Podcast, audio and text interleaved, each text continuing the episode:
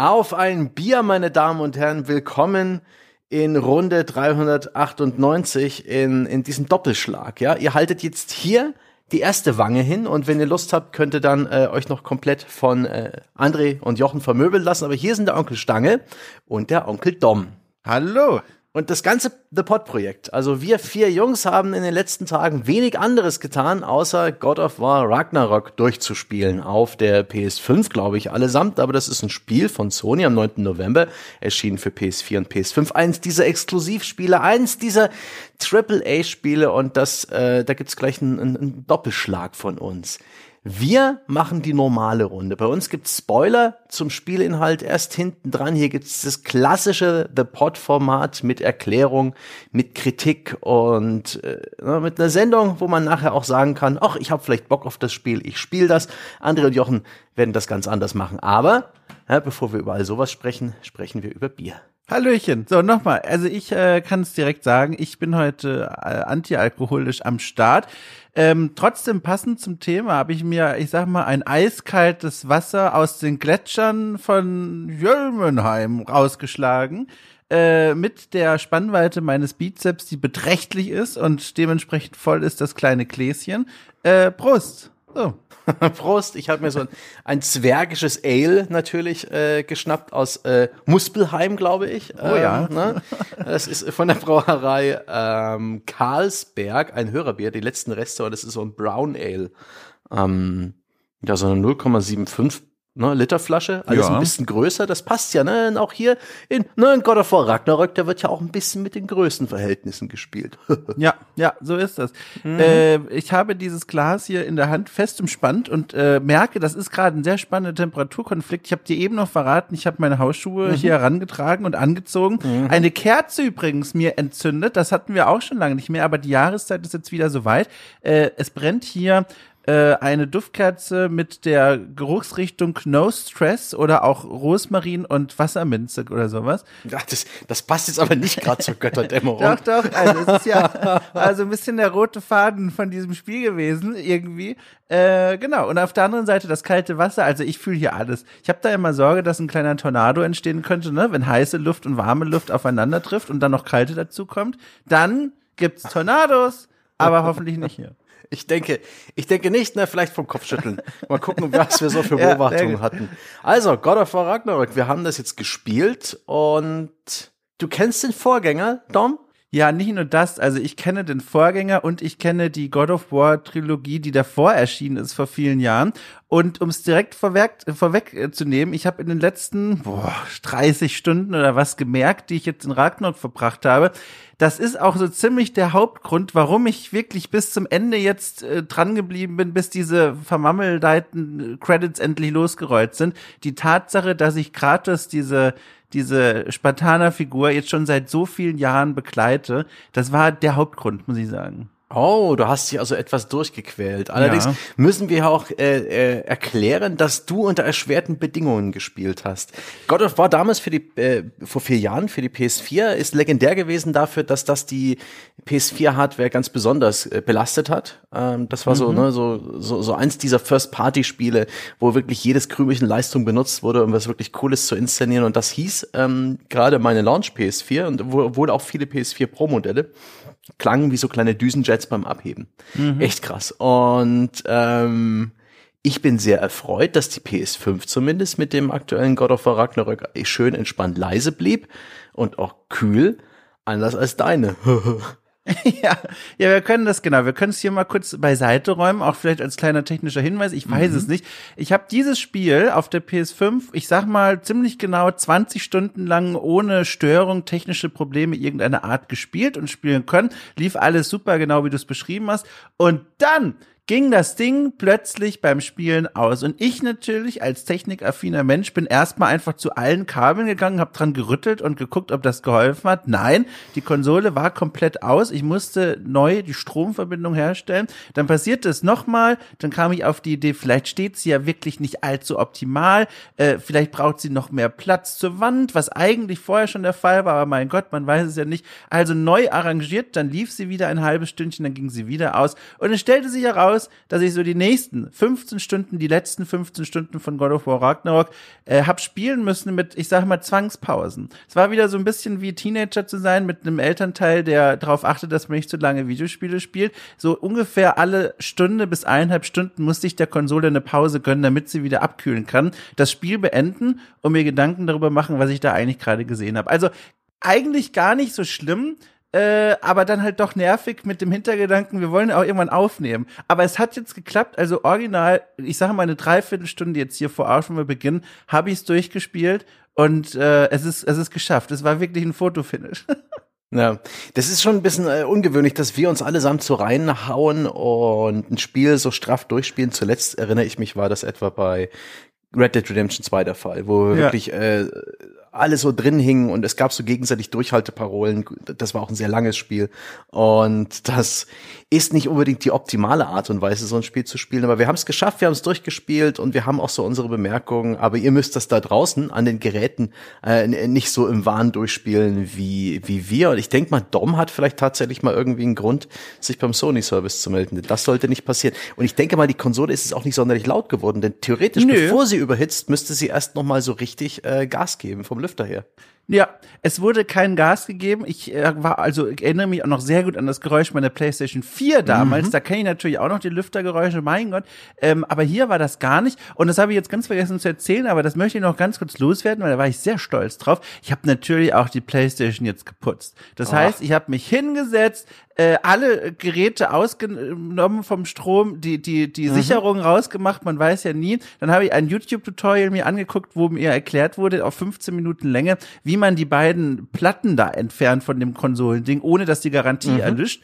Das ist mir gelungen und dann kniete ich da wie so ein Knecht im 12. Jahrhundert mit einer Zahnbürste von meiner PlayStation 5 und reinigte jedes Loch, das ich finden konnte. Und danach dachte ich mir wirklich, also nach dieser wirklich einer der zwölf Feldentaten von Herkules, Jetzt ist es geschafft, es läuft wieder und eine halbe Stunde später. Aber nur bei dem Spiel, also alle, die jetzt mit mir trauern wollen, ähm, spart euch eure Tränen. Jedes andere Spiel geht klar. Von Bloodborne, Zwinker, Zwinker, bis hin zu FIFA, nur eben God of War. Das äh, wollte Pausen haben. Verwunderlich, verwunderlich. Ich verstehe es nicht ganz und du hast auch komisch. Nee, hast du auch sicher die PS5 Version gespielt und nicht irgendwie die PS4 Version im PS4 Pro Modus oder sowas? Ich schwöre bei allen Göttern, die mir in Muspelheim begegnet sind, ah. das waren gar nicht so viele, glaube ich, ehrlich gesagt. Naja, jedenfalls, ich schwöre bei allen, ich habe alles richtig gemacht. Der Fehler liegt nicht bei mir. Nee, also das klingt komisch. Ich würde nicht an den Sony Support wenden. Das Ding ist ja sicherlich noch keine zwei Jahre alt und ähm, ja. das sollte nicht passieren. Ähm, ja. Und nun ist, nun haben wir es vor uns, dass das große Spiel diesen Herbst, die alle, allermeisten anderen haben jetzt betreten Platz gemacht und sich verschieben lassen. und insbesondere auf der Sony-Konsole ist da jetzt auch nicht mehr so viel. Und interessanterweise ist es immer noch ein Cross-Generation-Titel, der im, im zweiten Jahr der PS5 irgendwie das große Highlight darstellt. Das Ding kommt ja. auch für PS4, setzt ähm, das PS4, PS4-Spiel God of War 2018 fort das damals so ein Neuanfang für die Reihe war, so eine komplette Kehrtwende weg von diesen linearen, äh, bombastisch inszenierten äh, Hack-and-Slay-Gameplay hin zu einem etwas offeneren, immer noch bombastisch inszenierten, aber eben in einer anderen Perspektive dargebotenen Hack-and-Slay-Gameplay, erweitert um Rollenspiel-Light-Elemente, erweitert um einen viel größeren Fokus auf Erzählung. Ähm, wir hatten damals einen deutlich reiferen Kratos. Äh, wir hatten plötzlich eine Vater-Sohn-Geschichte, also ein Begleiter, was völlig neu für die Serie war. Und aus dieser Teenage-Gewaltfantasie, ja, also aus dem Muskel Kratos, ja, den man äh, drei Spiele lang angespannt hat und ein vergessenswertes God of War Ascension lang, ähm, wurde jetzt plötzlich so ein komplexerer Charakter. Immer noch eine krasse Sau, plötzlich mit einer Axt als Hauptwaffe unterwegs. Das war schon, das war der krasse Bruch. Was wir jetzt vor uns haben, ist eigentlich eine eher konsequente konsequente Fortsetzung.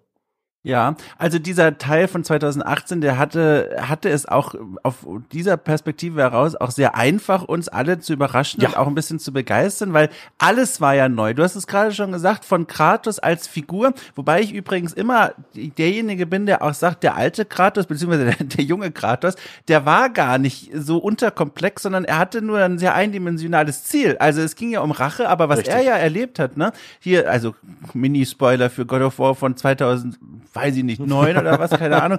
Ähm, er hat seine Familie quasi selbst umgebracht, mhm. die Götter haben ihn hintergangen, die ganze Welt stellte sich gegen ihn und diese Wut und Verzweiflung, die er da gespürt hat damals, ich, ich fand das schon, also ich fand ihn gar nicht so flach, aber er war eingebettet in ein gar nicht mal so komplexes Spiel. Das war dann 2018 anders, du hast es schon gesagt, er ist jetzt älter geworden, es gibt jetzt ein paar Themen, die für ihn plötzlich interessant wurden, nicht nur die Elternschaft, weil er seinen Sohn Atreus da hochzieht, sondern auch wie er selbst mit seiner Wut umgehen soll und seiner Vergangenheit, dann spielt das natürlich alles es plötzlich auch im hohen Norden. Das heißt, auch die komplette Spielwelt ist eine andere. Es gibt so viel zu entdecken und auch immer wieder der Frage hinterher zu jagen, wie jetzt das Entwicklerteam diese nordische Mythologie neu interpretiert oder ob sie die überhaupt neu interpretiert hat. Das war alles neu 2018 und ich war einer von den vielen, vielen Menschen, die davon also hellauf begeistert waren. Unglaublich. Und das Spiel, was wir jetzt haben, das hat's quasi schon from the get-go äh, schwieriger, weil es fehlt diese, dieser Glanz des Neuen. Es wird dort fortgesetzt, wo beim letzten Spiel aufgehört wurde. Das heißt,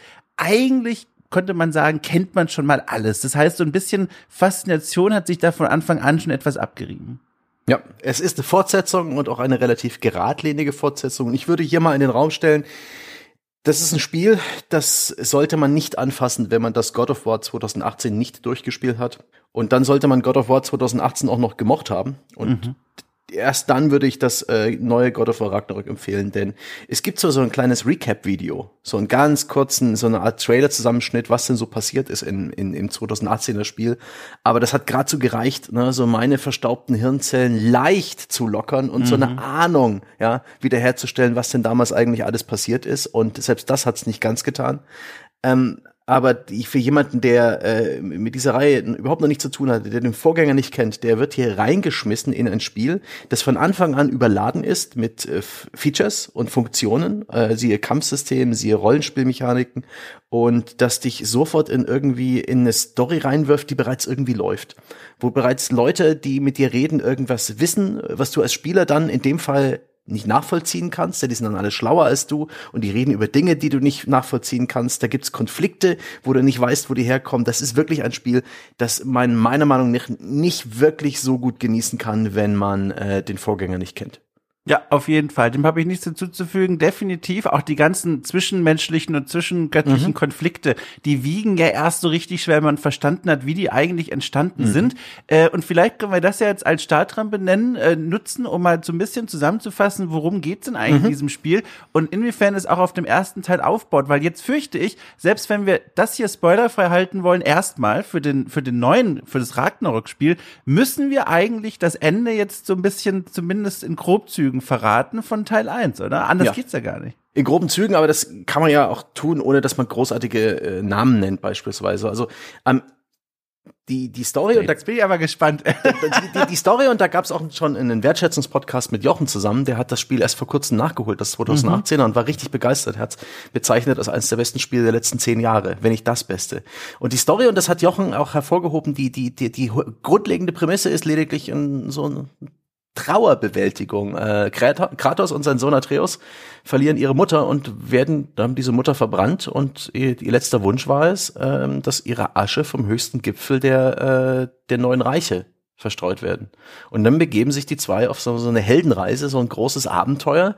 Äh, und am Ende des Spiels verstreuen sie ihre Asche. Sie, sie begegnen jede Menge Gottheiten, Halbgottheiten. Sie finden Begleiter, Mitstreiter. Ähm, es gibt Bösewichte, einen, der immer wieder auftaucht, den wir dann auch ähm, am Ende des Spiels besiegen, wodurch wir dann auch wirklich einen, einen sehr starken Konflikt ähm, erschaffen. Und dann beginnt es plötzlich zu schneien. Und äh, wir, wir, wir lernen, jetzt beginnt gerade der Fimbelwinter. Ja? diese, diese Zeit, der tiefe Winter, der Ragnarok einläutet, die Götterdämmerung. Wir enden, wir beenden also das Spiel mit dieser Gewissheit, ähm, jetzt das sozusagen irgendwie, dass das alles eskalieren wird, dass irgendwie das Ende naht. Und dazu gibt's noch so ein Post-Credit-Teaser, ja, wie es plötzlich an dem Holzhaus von Kratos und Atreus klopft. Und da steht eine Figur mit einem großen Metallhammer am Gürtel. Oh, und dann war's wirklich vorbei. Ja, Ich habe ja, also da, dann, genau, und da war ich auch, das war eine der Szenen, die mir im Kopf geblieben sind, als ich das neue Ding jetzt gespielt habe, in großer Erwartung darauf, klar, das wird wohl Tor sein, äh, wie diese, wie dieser Stand-off quasi ablaufen wird. Aber bis das in dem Spiel passiert, dauert es noch ein bisschen. Stattdessen passiert was anderes. Und das fand ich in diesem Spiel ganz besonders extrem, mit welcher Gewalt God of War Ragnarok gleich zu Beginn versucht, unsere Herzen aufzureißen. Ja. Ich habe dich mitgezählt, gefühlt sterben in den ersten 20 Minuten hunderte Tiere. In Wirklichkeit sind es, glaube ich, nur zwei. Ja. Aber die bekommen eine, also Plattform und einen Fokus, wo ich mir dachte, was ist denn hier los? Also nicht nur ein Wolf, der fest zu unserer Familie gehörte, sondern später auch einmal halt ein Bär. Aber das wird so in, in den Mittelpunkt gerückt, dass ich erstmal davor saß und dachte, ich bin eigentlich jetzt schon wieder traurig, aber nur wegen der Tiere. Und unser geschätzter Kollege André, der bezeichnet das ja immer gerne als emotionale Manipulation, wenn Tiere einfach in einem Spiel vorkommen und dann sterben. Und das wurde hier auch gemacht gemacht. Also äh, mein Herz zu verschließen vor diesem Spiel war ab dem Punkt nicht mehr möglich. Das hat es echt gewaltsam, fast schon mhm. lächerlich gewaltsam auf diese Tränendrüse gedrückt, ganz zu Beginn. Ja, zu Beginn steigt das Spiel ein bisschen manipulativ ein. Also nur mal zum Verständnis, wir erleben jetzt einen äh, Kratos, der ist ein paar Jahre älter und auch sein Sohn Atreus, der ist jetzt praktisch nicht mehr so ein Zehnjähriger oder was, sondern jetzt so ein Teenager geworden. Der ist jetzt langsam äh, in dieser wirklichen Pubertätsphase. Ist auch ungefähr dem Alter des Voice Actors entsprechend. Der ist ja auch vier Jahre älter geworden. Der ähm, Sunny Suljic, der Atreus gesprochen hat, der es auch in, in, in diesem Teil wieder tut. Äh, God of War, äh, Quatsch, Kratos nach wie vor hervor, hervorragend gesprochen von Christopher Judge. Die hocken nach wie vor zu Hause in ihrem in ihrer in ihrer Blockhütte. Fimbelwinter sorgt für ordentlich Schnee und ähm, es ist wohl so, dass Atreus äh, hartes Training besteht, dass er ein bisschen selbstständiger geworden ist. Am Anfang des Spiels sehr viele schöne Anspielungen auf den äh, vorherigen Teil. Mhm. Äh, im, in Teil 1, wo einer der frühen Konflikte, ne, dieser Tadel ist, wenn sie beide auf der Jagd nach nach einem Hirsch sind und Atreus vermasselt es und äh, Kratos macht dann so eine Art harte Lehre draus, eine Lektion und im zweiten Teil kommt Atreus einfach mit einem Hirsch um die Ecke, den er gerade erlegt hat. Ne? Wir sind alle gewachsen. Und dann gibt's Motive des, der Trauer und des Verlustes, tatsächlich emotional manipulativ, aber immerhin allesamt Szenen, die nicht einfach bloß zum Anfang irgendwie dir das Herz brechen, sondern die alle in diesem Spiel nochmal angesprochen werden, wo es nochmal in, in, die nochmal in die Hand genommen werden. Das fand ich sehr gut. Am Anfang war ich auch regelrecht sauer. Ihr Schweine, ihr blöden Schweine, das könnt ihr doch nicht machen. Ja, manipulativ, billig, Schlag unter die Gürtellinie, aber letztendlich gab es stets noch eine, eine andere Seite der Medaille. Diese, diese beiden Szenen, von denen du sprichst, die wurden jeweils nochmal in Bezug gesetzt und sind auch schöne Startpunkte für viele Themen, die hier in der Erzählung des Spiels drangenommen werden, die ich grob umrissen, sowas wie Trauer, Verlust, ähm, der, der Kampf gegen das Schicksal, gegen eine Prophezeiung, das Vertrauen auf andere, ähm, äh, der, der ja, Glaube vielleicht auch ein Stück weit, äh, sehr, sehr erwachsene Geschichten, ja. Ja. Äh, wie man mit dem Verlust des eigenen Kindes umgeht und solche Geschichten. Das sind sehr ernste, eher erwachsene Themen, denen auch ein bisschen Zeit gegeben wird, neben vielen anderen Themen übrigens auch eins der Probleme des Spiels. Aber ähm, ich finde, rückblickend passt das eigentlich.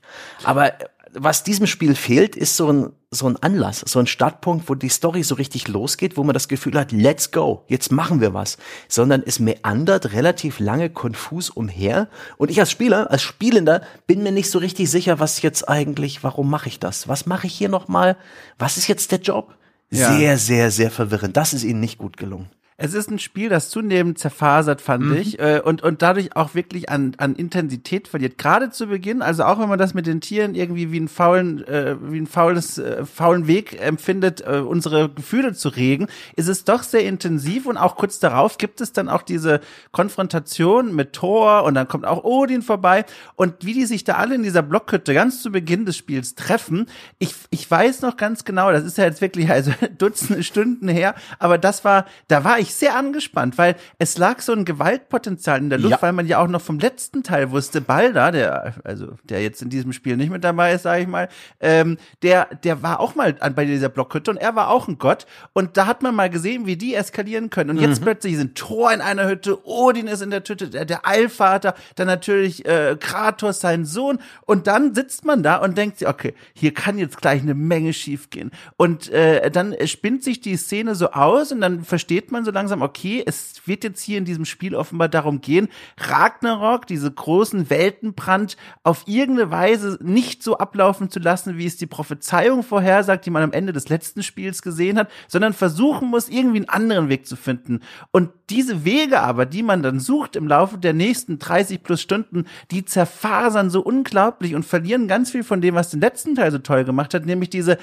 diese Reise zu einem klaren Ziel. Stattdessen wird links und rechts ausgefächert, äh, Kratos und Atreus, sein Sohn, sind auch manchmal unter, äh, voneinander getrennt unterwegs.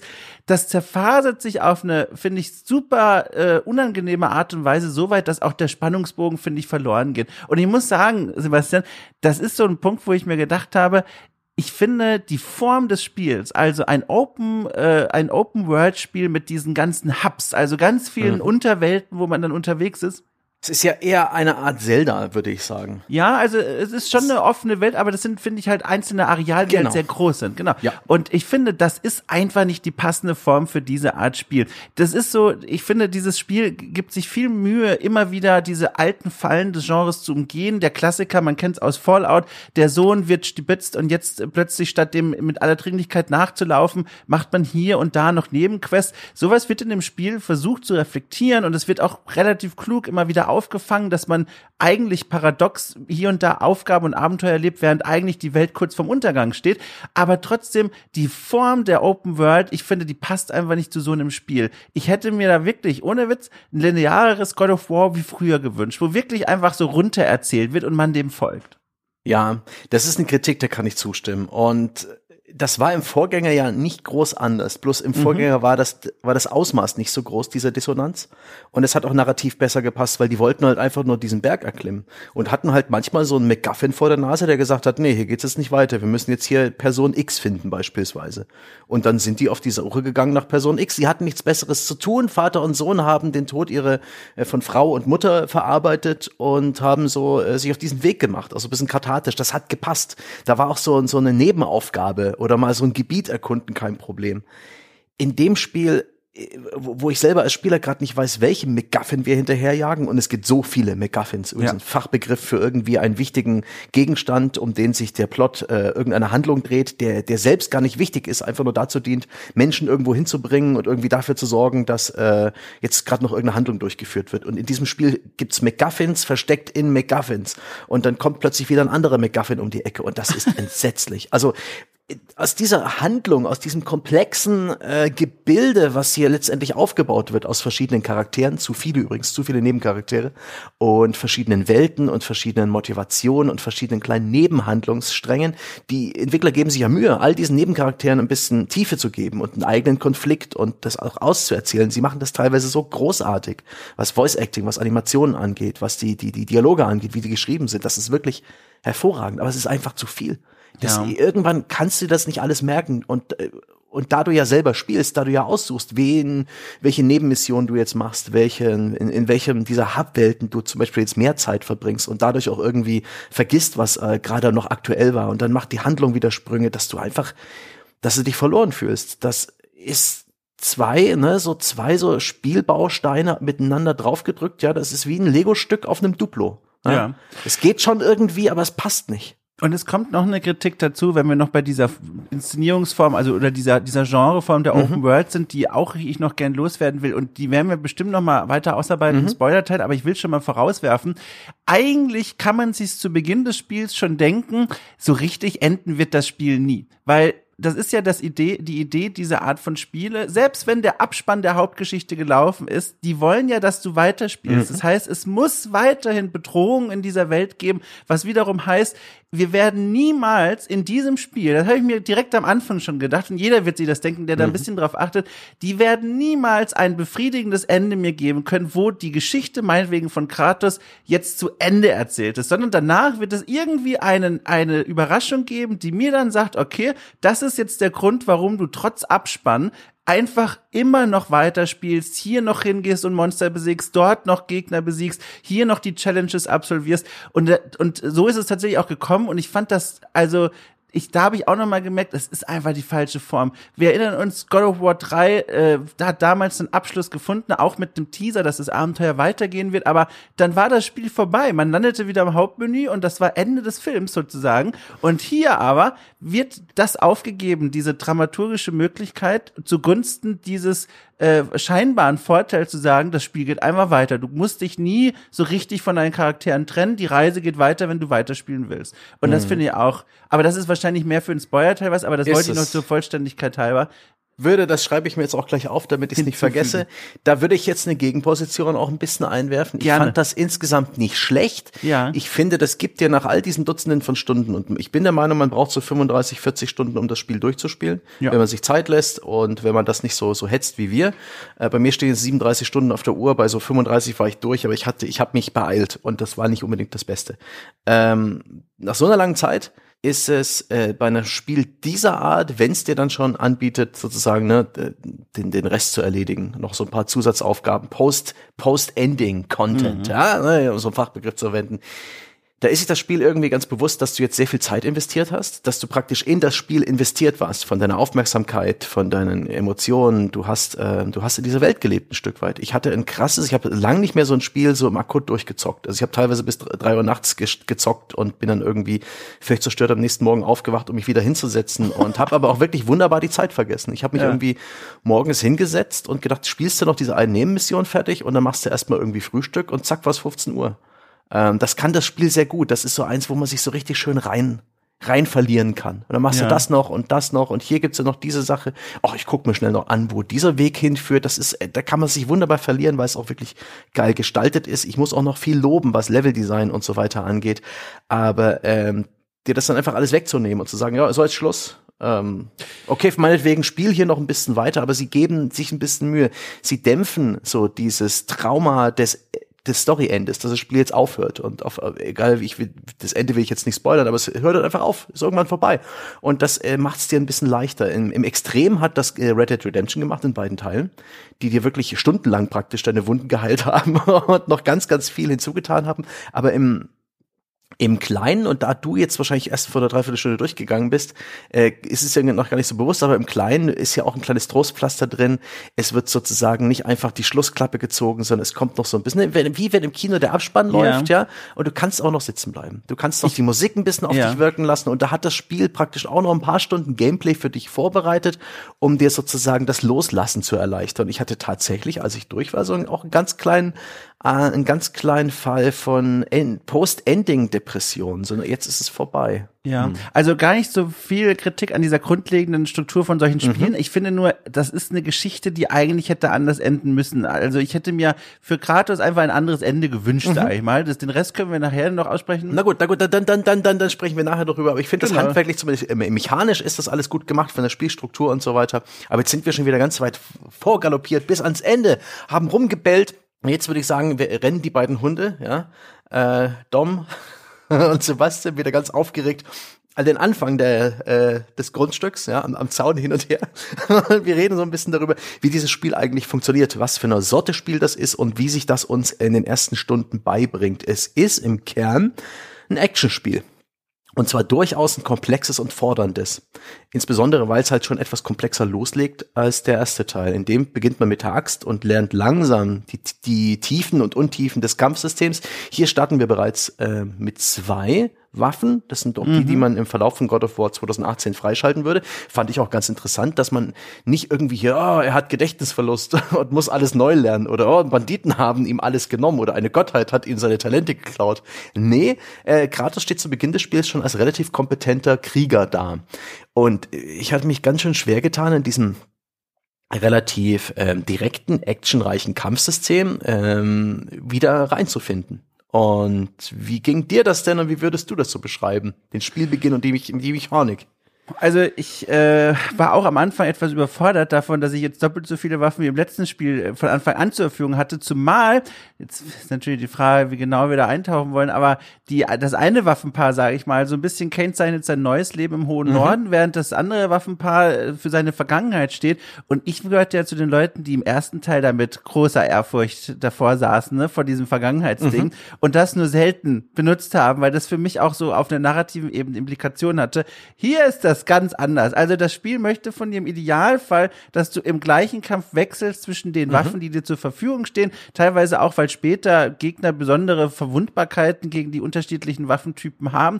Und da musste ich erstmal reinkommen. Aber was die Inszenierung per se erstmal angeht und am Anfang auch, wenn man noch nicht so viele Knöpfchen zu drücken hat, es gibt für die Waffen auch unterschiedliche Fertigkeitenbäume, die, die man dann hochleveln kann.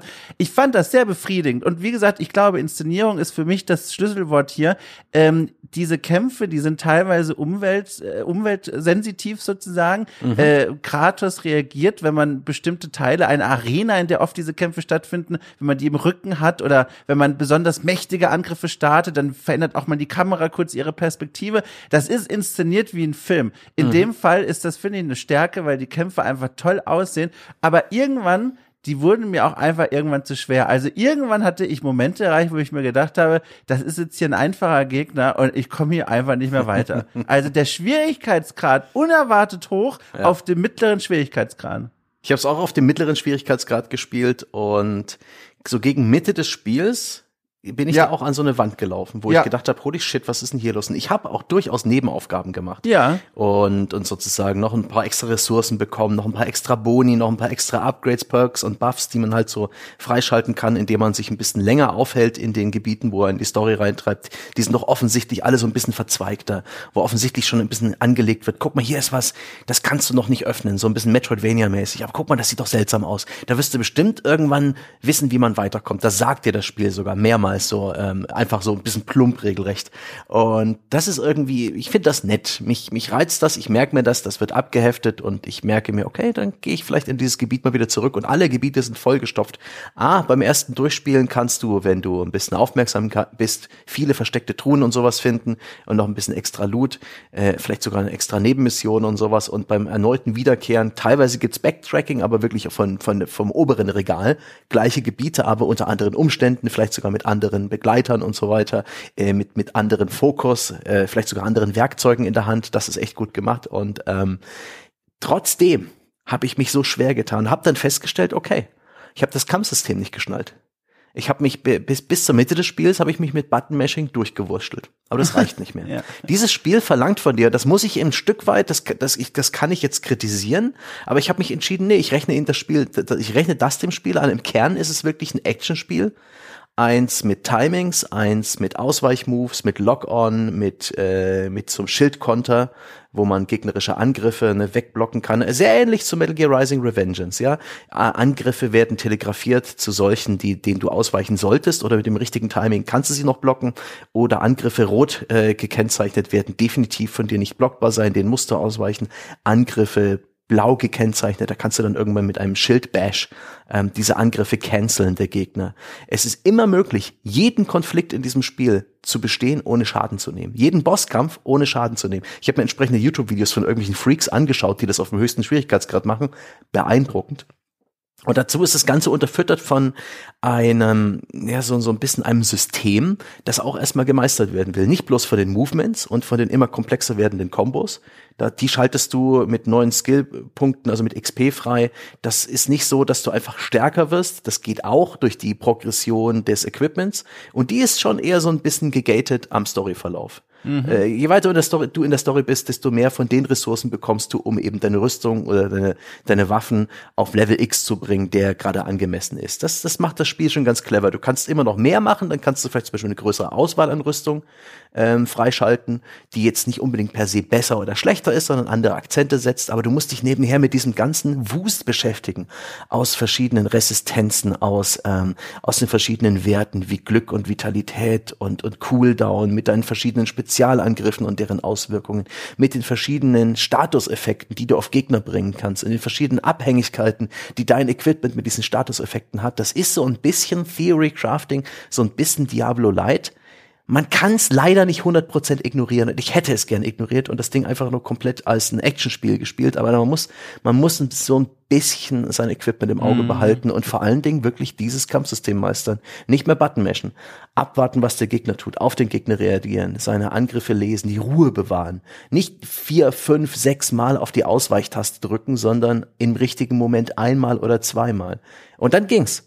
Und dann fühlte ich mich gegen Ende des Spiels auch immer mächtiger und besser und mehr und in Kontrolle. Mhm. Das hat nicht immer geklappt. Das war auch teilweise habe ich äh, abends irgendwie gegen Mitternacht in, in, in einem Bosskampf gesagt, nee, ich kann das nicht.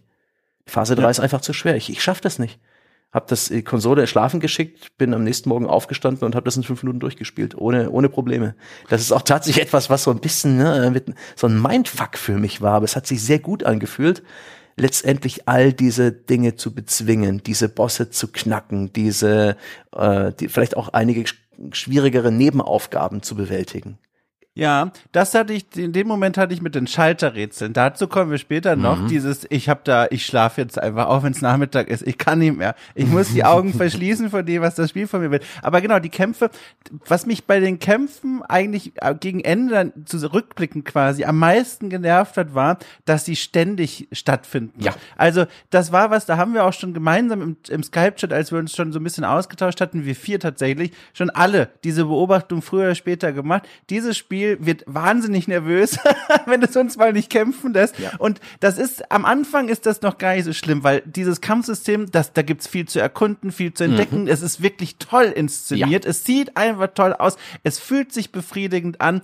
Aber irgendwann denkst du dir, sag mal, können Kratos und sein Sohn hier einfach mal miteinander quatschen? Müssen wir jetzt schon wieder parallel gegen Gegner kämpfen, die hier einfach so ziellos rumlaufen? Und das passiert so oft. Dieses Spiel lässt Ruhe nur zu, wenn es im Rahmen einer Zwischensequenz Sequenz ist und das fällt wirklich ganz deutlich auf. Und äh, ich weiß nicht, das liegt jetzt für mich schon deutlich länger zurück als für Jochen, aber im letzten Teil bilde ich mir ein, war das doch nicht so extrem, Sebastian, oder? Also, dass man ständig überall hat man Gegner. Das war auch im letzten Teil so, aber die Abstände waren ein bisschen größer. Ja. Und das ist einfach ein Problem von, es ist alles mehr geworden. Es gibt mehr Gebiete, alles ist ein bisschen kleinteiliger in, in jedes Gebiet, in jedes Nebengebiet wurde jetzt irgendwie mehr Story reingepackt, mehr Nebenaufgaben, mehr, äh, mehr Rätsel, mehr Dialoge, aber eben auch mehr Kämpfe. Es ist alles mehr geworden. Ja. Das ist wie, wenn du Musik aufdrehst und äh, sie übersteuert langsam ein bisschen. Das ist so ein bisschen das Problem des Spiels. Es ist zu vollgestopft. Also der, der Rotstift hätte dem im, in Sachen Pacing sehr, sehr gut getan. Und da, da ja. kommen wir auch noch zu, zu Story-Problemen, äh, die wir schon ein bisschen angesprochen haben.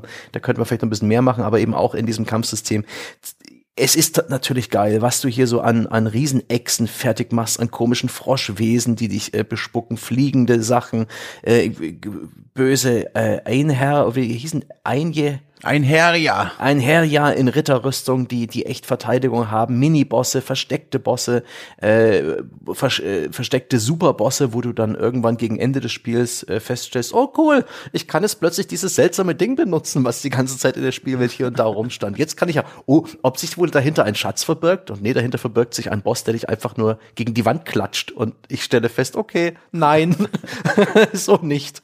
Aber es ist, es ist vorhanden und es ist äh, durchaus da und es unterstreicht auch, dass die dieses Spiel. Es dreht sich auch alles nur um das Kampfsystem. Ja. Jedes Item, was du aufliest, ist entweder eine Ressource, ein Crafting-Material oder Währung, um deine Ausrüstung zu verbessern. Und alles, was deine Ausrüstung verbessert, ist deine Flexibilität und Effizienz im Kampf. Und das ist so wirklich das, das Grundgerüst. Gott sei Dank fühlt sich das alles gut an. Es steuert sich sehr gut, bis auf vielleicht die Lock-on-Funktion, die für mich immer so ein bisschen kryptisch blieb. Funktioniert ja, ja. sie jetzt gerade ja. oder funktioniert sie nicht? Schalt, wie schalte ich zwischen Gegnern um, auf die ich ein, aufgelockt habe? Das habe ich nie so richtig begriffen. Da habe ich den entsprechenden Tutorial-Hinweis verpasst, habe mich aber auch so durchgewurschtelt. Und das Spiel, und da kann ich jetzt einen dringenden Tipp geben. Das Spiel hat Ausweichen auf X und ähm, interagieren äh, und zum Beispiel auch über Kanten springen und klettern auf Kreis. Ich habe mich nie dran gewöhnt. Ich habe so oft, wenn ein Gegner auf mich zurannte, die Kreistaste gedrückt, weil das für mich die Standard-Ausweichtaste ist. Ja. gegen Mitte des Spiels habe ich dann die Idee gehabt, stell das doch einfach um. Aber dann war es bereits so, dass ich äh, zu sehr daran gewöhnt war, die Kreistaste zu drücken, um mit Sachen zu interagieren und so weiter. Also konnte ich es nicht mehr umstellen, weil die Hälfte meines Muskelgedächtnisses hat gepasst, aber ich habe immer noch versucht, mit Kreis auszuweichen, musste aber mit X ausweichen. Sehr gut. Stellt das von Sekunde eins an um und äh, denkt nicht mehr drüber nach und ich verstehe nicht, wer diese, äh, wer diese Fehlentscheidung getroffen hat. Wahrscheinlich war es schon in 2018 so, aber für mich ist einfach Kreis ausweichen und ähm, nee, aber insgesamt, wie das inszeniert ist, wie auch teilweise eine Zeitlupe kommt, wenn man gerade in diesem Ra Rage-Modus ist und einen Angriff blockt und die Kamera zoomt rein, wie hier Kratos irgendwie so ein Gesicht deformiert mit seiner mit seiner Faust. Es ist audiovisuell ein Genuss. Es hat Wucht, es hat ähm, es, es hat Tempo und auch wenn die Kämpfe insgesamt zu oft stattfinden, also wirklich hinter jeder Ecke lauert ein kleiner Kampf. Und wenn das bloß so dahingerotzt ist, ja, so ein paar Krümel, hier so ein paar Krümelmonster, Hauptsache jetzt keine Ruhe, wir müssen die Spieler kämpfen lassen, das ist echt seltsam. Aber also am, am geilsten war, das muss ich kurz als Beispiel noch, mhm. ich, äh, ich mach's auch wirklich versprochen, spoilerfrei. Mhm. Nach Ende des Spiels, da saß ich dann schon fertig da und dann hast du mir noch gesagt, mach doch noch mal das und das. Das ist noch mal ein rührender Moment. Mhm. Hab mir gedacht, so komm, alles klar, gebe ich mir jetzt auch noch.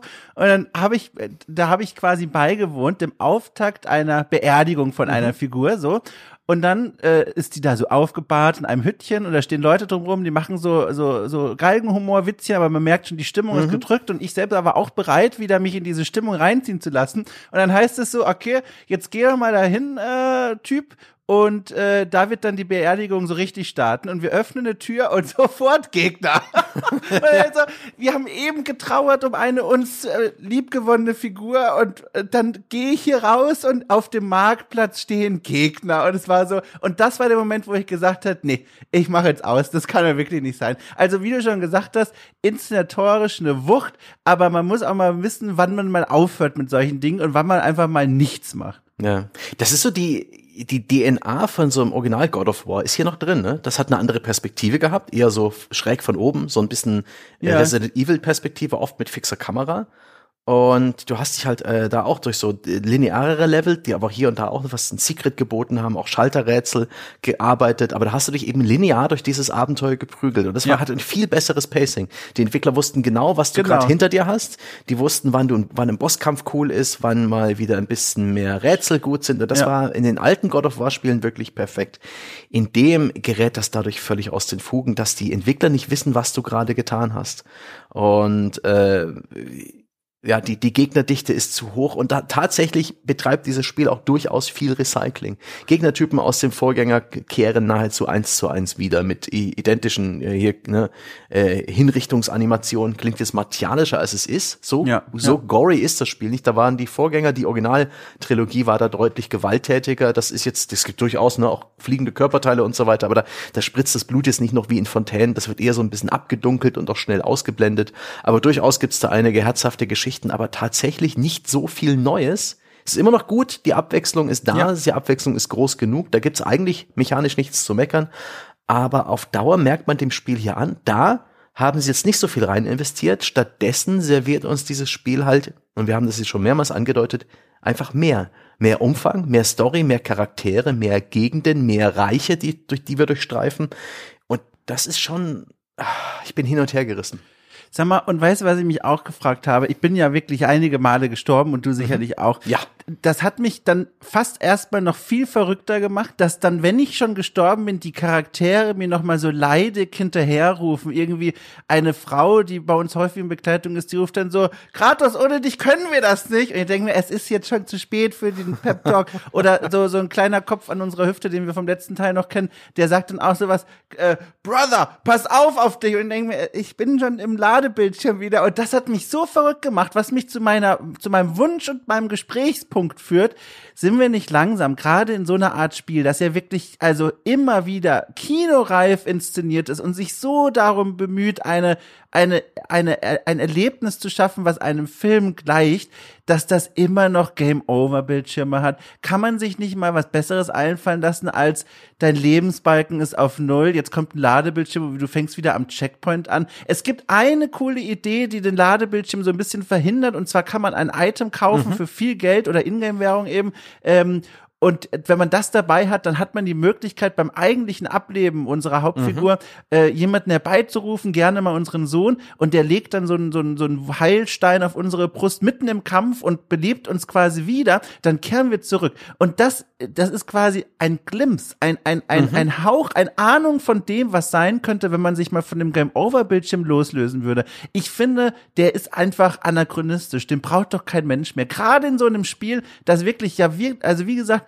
inszeniert es wie ein Kinofilm und plötzlich gibt's einen Game-Over-Bildschirm. Doch! Ach, Dom, Dom, Dom, Dom, da sind wieder diese, diese beiden Teile, die nicht zusammenpassen. Was du da gerade beschwörst, ist gemacht für so ein lineares, für so ein storybasiertes Spiel. Aber für die, äh, für, das, für den Kern von God of War Ragnarök, das Actionspiel, das gemeistert werden will, selbst auf dem leichtesten Schwierigkeitsgrad, wirst du nicht einfach mit Button-Mashing oder mit, äh, Nee, das will ich ja gar nicht. Nicht durchkommen. Aber dann, dann passt das nicht. Aber, dann passt man kann, das nicht. aber man kann sich ja eine bessere Strafe überlegen, weißt du? Also als dieses Checkpoint-Ding. Guck mal, ich spiele momentan aus Gründen Gothic 2. Sehr viel. Und wenn ein God of War was lernen kann von Gothic 2, dann das, was, was passiert, wenn man niedergeschlagen wird. Da kommen nämlich dann Leute und sagen, so, ich nehme jetzt einfach dein, dein Stuff mit, was du dabei hast, und dann wachst du ein paar Minuten später wieder auf. Das müsste man jetzt mal überlegen, wie man das hier übersetzen könnte. Aber alles, was ich will, ist was Kreativeres als Ladebildschirm und letzten Checkpoint. Die sollen mich doch gerne bestrafen, wenn ich zu schlecht spiele. Das ist ja alles in Ordnung. Aber warum so? Also warum Game Over und Immersion ist bei null und dann Checkpoint.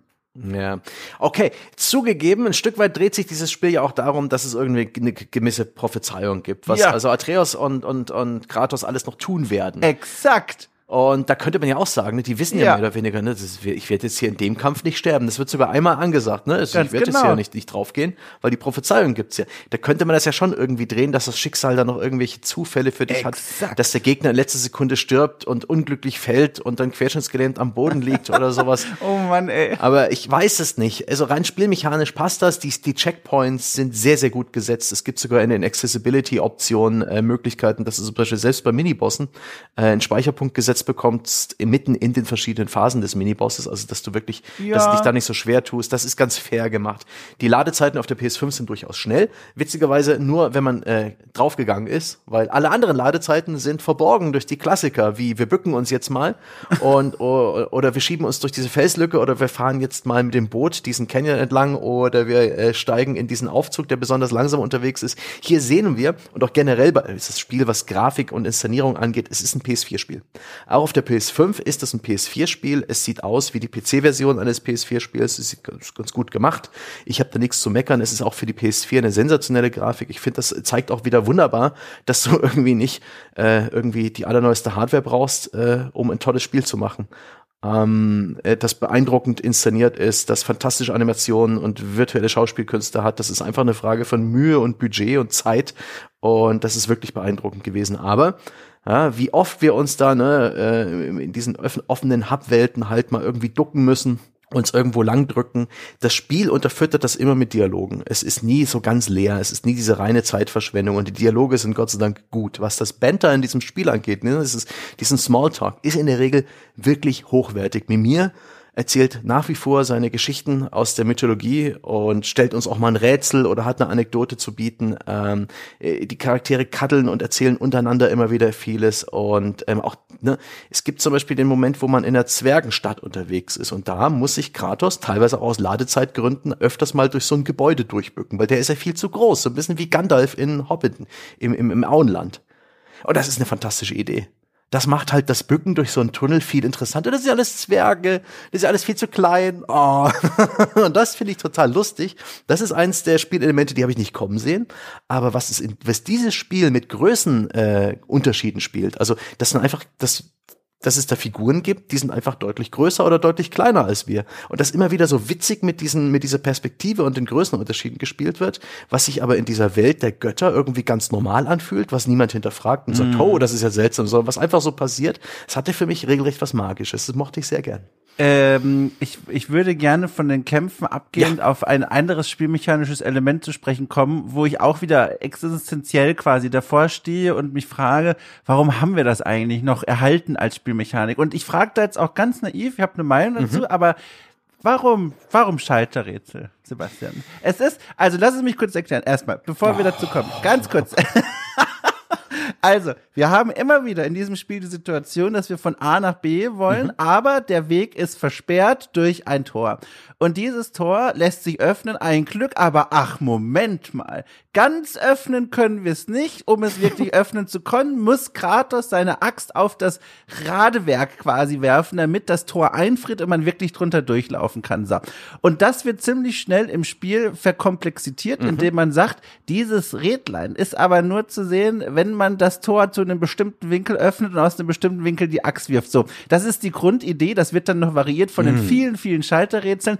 Aber jetzt nochmal, ohne Witz, ich stehe dann davor und denk mir, jetzt in einer Szene zum Beispiel, wir haben hier gerade einen narrativen Höhepunkt erlebt, beide Charaktere sind völlig am Ende von dem, was sie gerade ersehen haben. Und statt dass wir den Level verlassen dürfen, muss ich jetzt dreimal diese Schalterrätsel hintereinander lösen. Und dann denke ich mir, mir persönlich, ich sag's extra subjektiv, ohne Anspruch, die Allgemeinheit der Kritiker und Kritikerinnen repräsentieren zu wollen, mir persönlich gibt das gar nichts. Also ich fühle mich doch nur gegängelt, wenn ich jetzt nicht hier weiter darf, sondern jetzt muss ich dieses doofe Rätsel mit dem Tor lösen, Sebastian. Und ich frage mich, nimmst du da was mit? Ist das befriedigend? Boah, äh, komplexe Geschichte. Ich sehe es nicht ganz so kritisch. Ähm, aber tatsächlich hat dieses Spiel von Anfang an, ne, du, du beginnst dich, du, du begibst dich in diesem, in diesem linearen Anfang irgendwann dann schon auf die Heldenreise. Es gilt, äh, Ragnarok, so wie es prophezeit ist, zu verhindern. Es gibt da irgendwie Odin als Bösewicht, ähm, der äh, für uns ein großes Fragezeichen darstellt. Es gibt so äh, äh, das Bedürfnis nach einer neuen Zuflucht und nach äh, ne, einer na, nach dem Richtigstellen von manchem Unrecht. Das ist, wie gesagt, die Story ist nicht so fokussiert wie im Vorgänger, aber wir begeben uns auf die Heldenreise. Und Flux finden wir uns im ersten Gebiet wieder, wo wir mit dem Boot unterwegs sind, wo uns plötzlich die ganze Spielstruktur des Vorgängers wieder einfällt. Ja, hier ist eine Nebenaufgabe. Guck mal da drüben, da ist auch noch ein Strand, wo wir anlanden können. Da müssen wir nicht hin, aber du kannst anlanden und das ist so vollgestopft. Und auch so nicht bloß mit so Nebenaufgaben, sondern auch mit Puzzeln. Kaum ein Weg führt irgendwie äh, entlang, ohne dass uns da der Weg versperrt ist, wie du es gesagt hast, durch ein Tor, durch irgendwelche Geysire, durch etwas, das eingestürzt ist, durch einen Fahrstuhl, den wir bewegen müssen, durch Kräne, die wir hin und her bewegen, durch unsere Axtschläge, an denen wir uns entlanghangeln können und zahlreiche andere Puzzle-Varianten. Das ist ein Stück weit die, die DNA. Ja? Oder DNS zu Deutsch, der God of War-Reihe, denn die hat immer schon mit Rätseln äh, gearbeitet, aber da in diesen linearen Spielern mit deutlich besserem Pacing. Und hier ist es halt, es gibt wenige Rätsel, an die ich mich erinnere.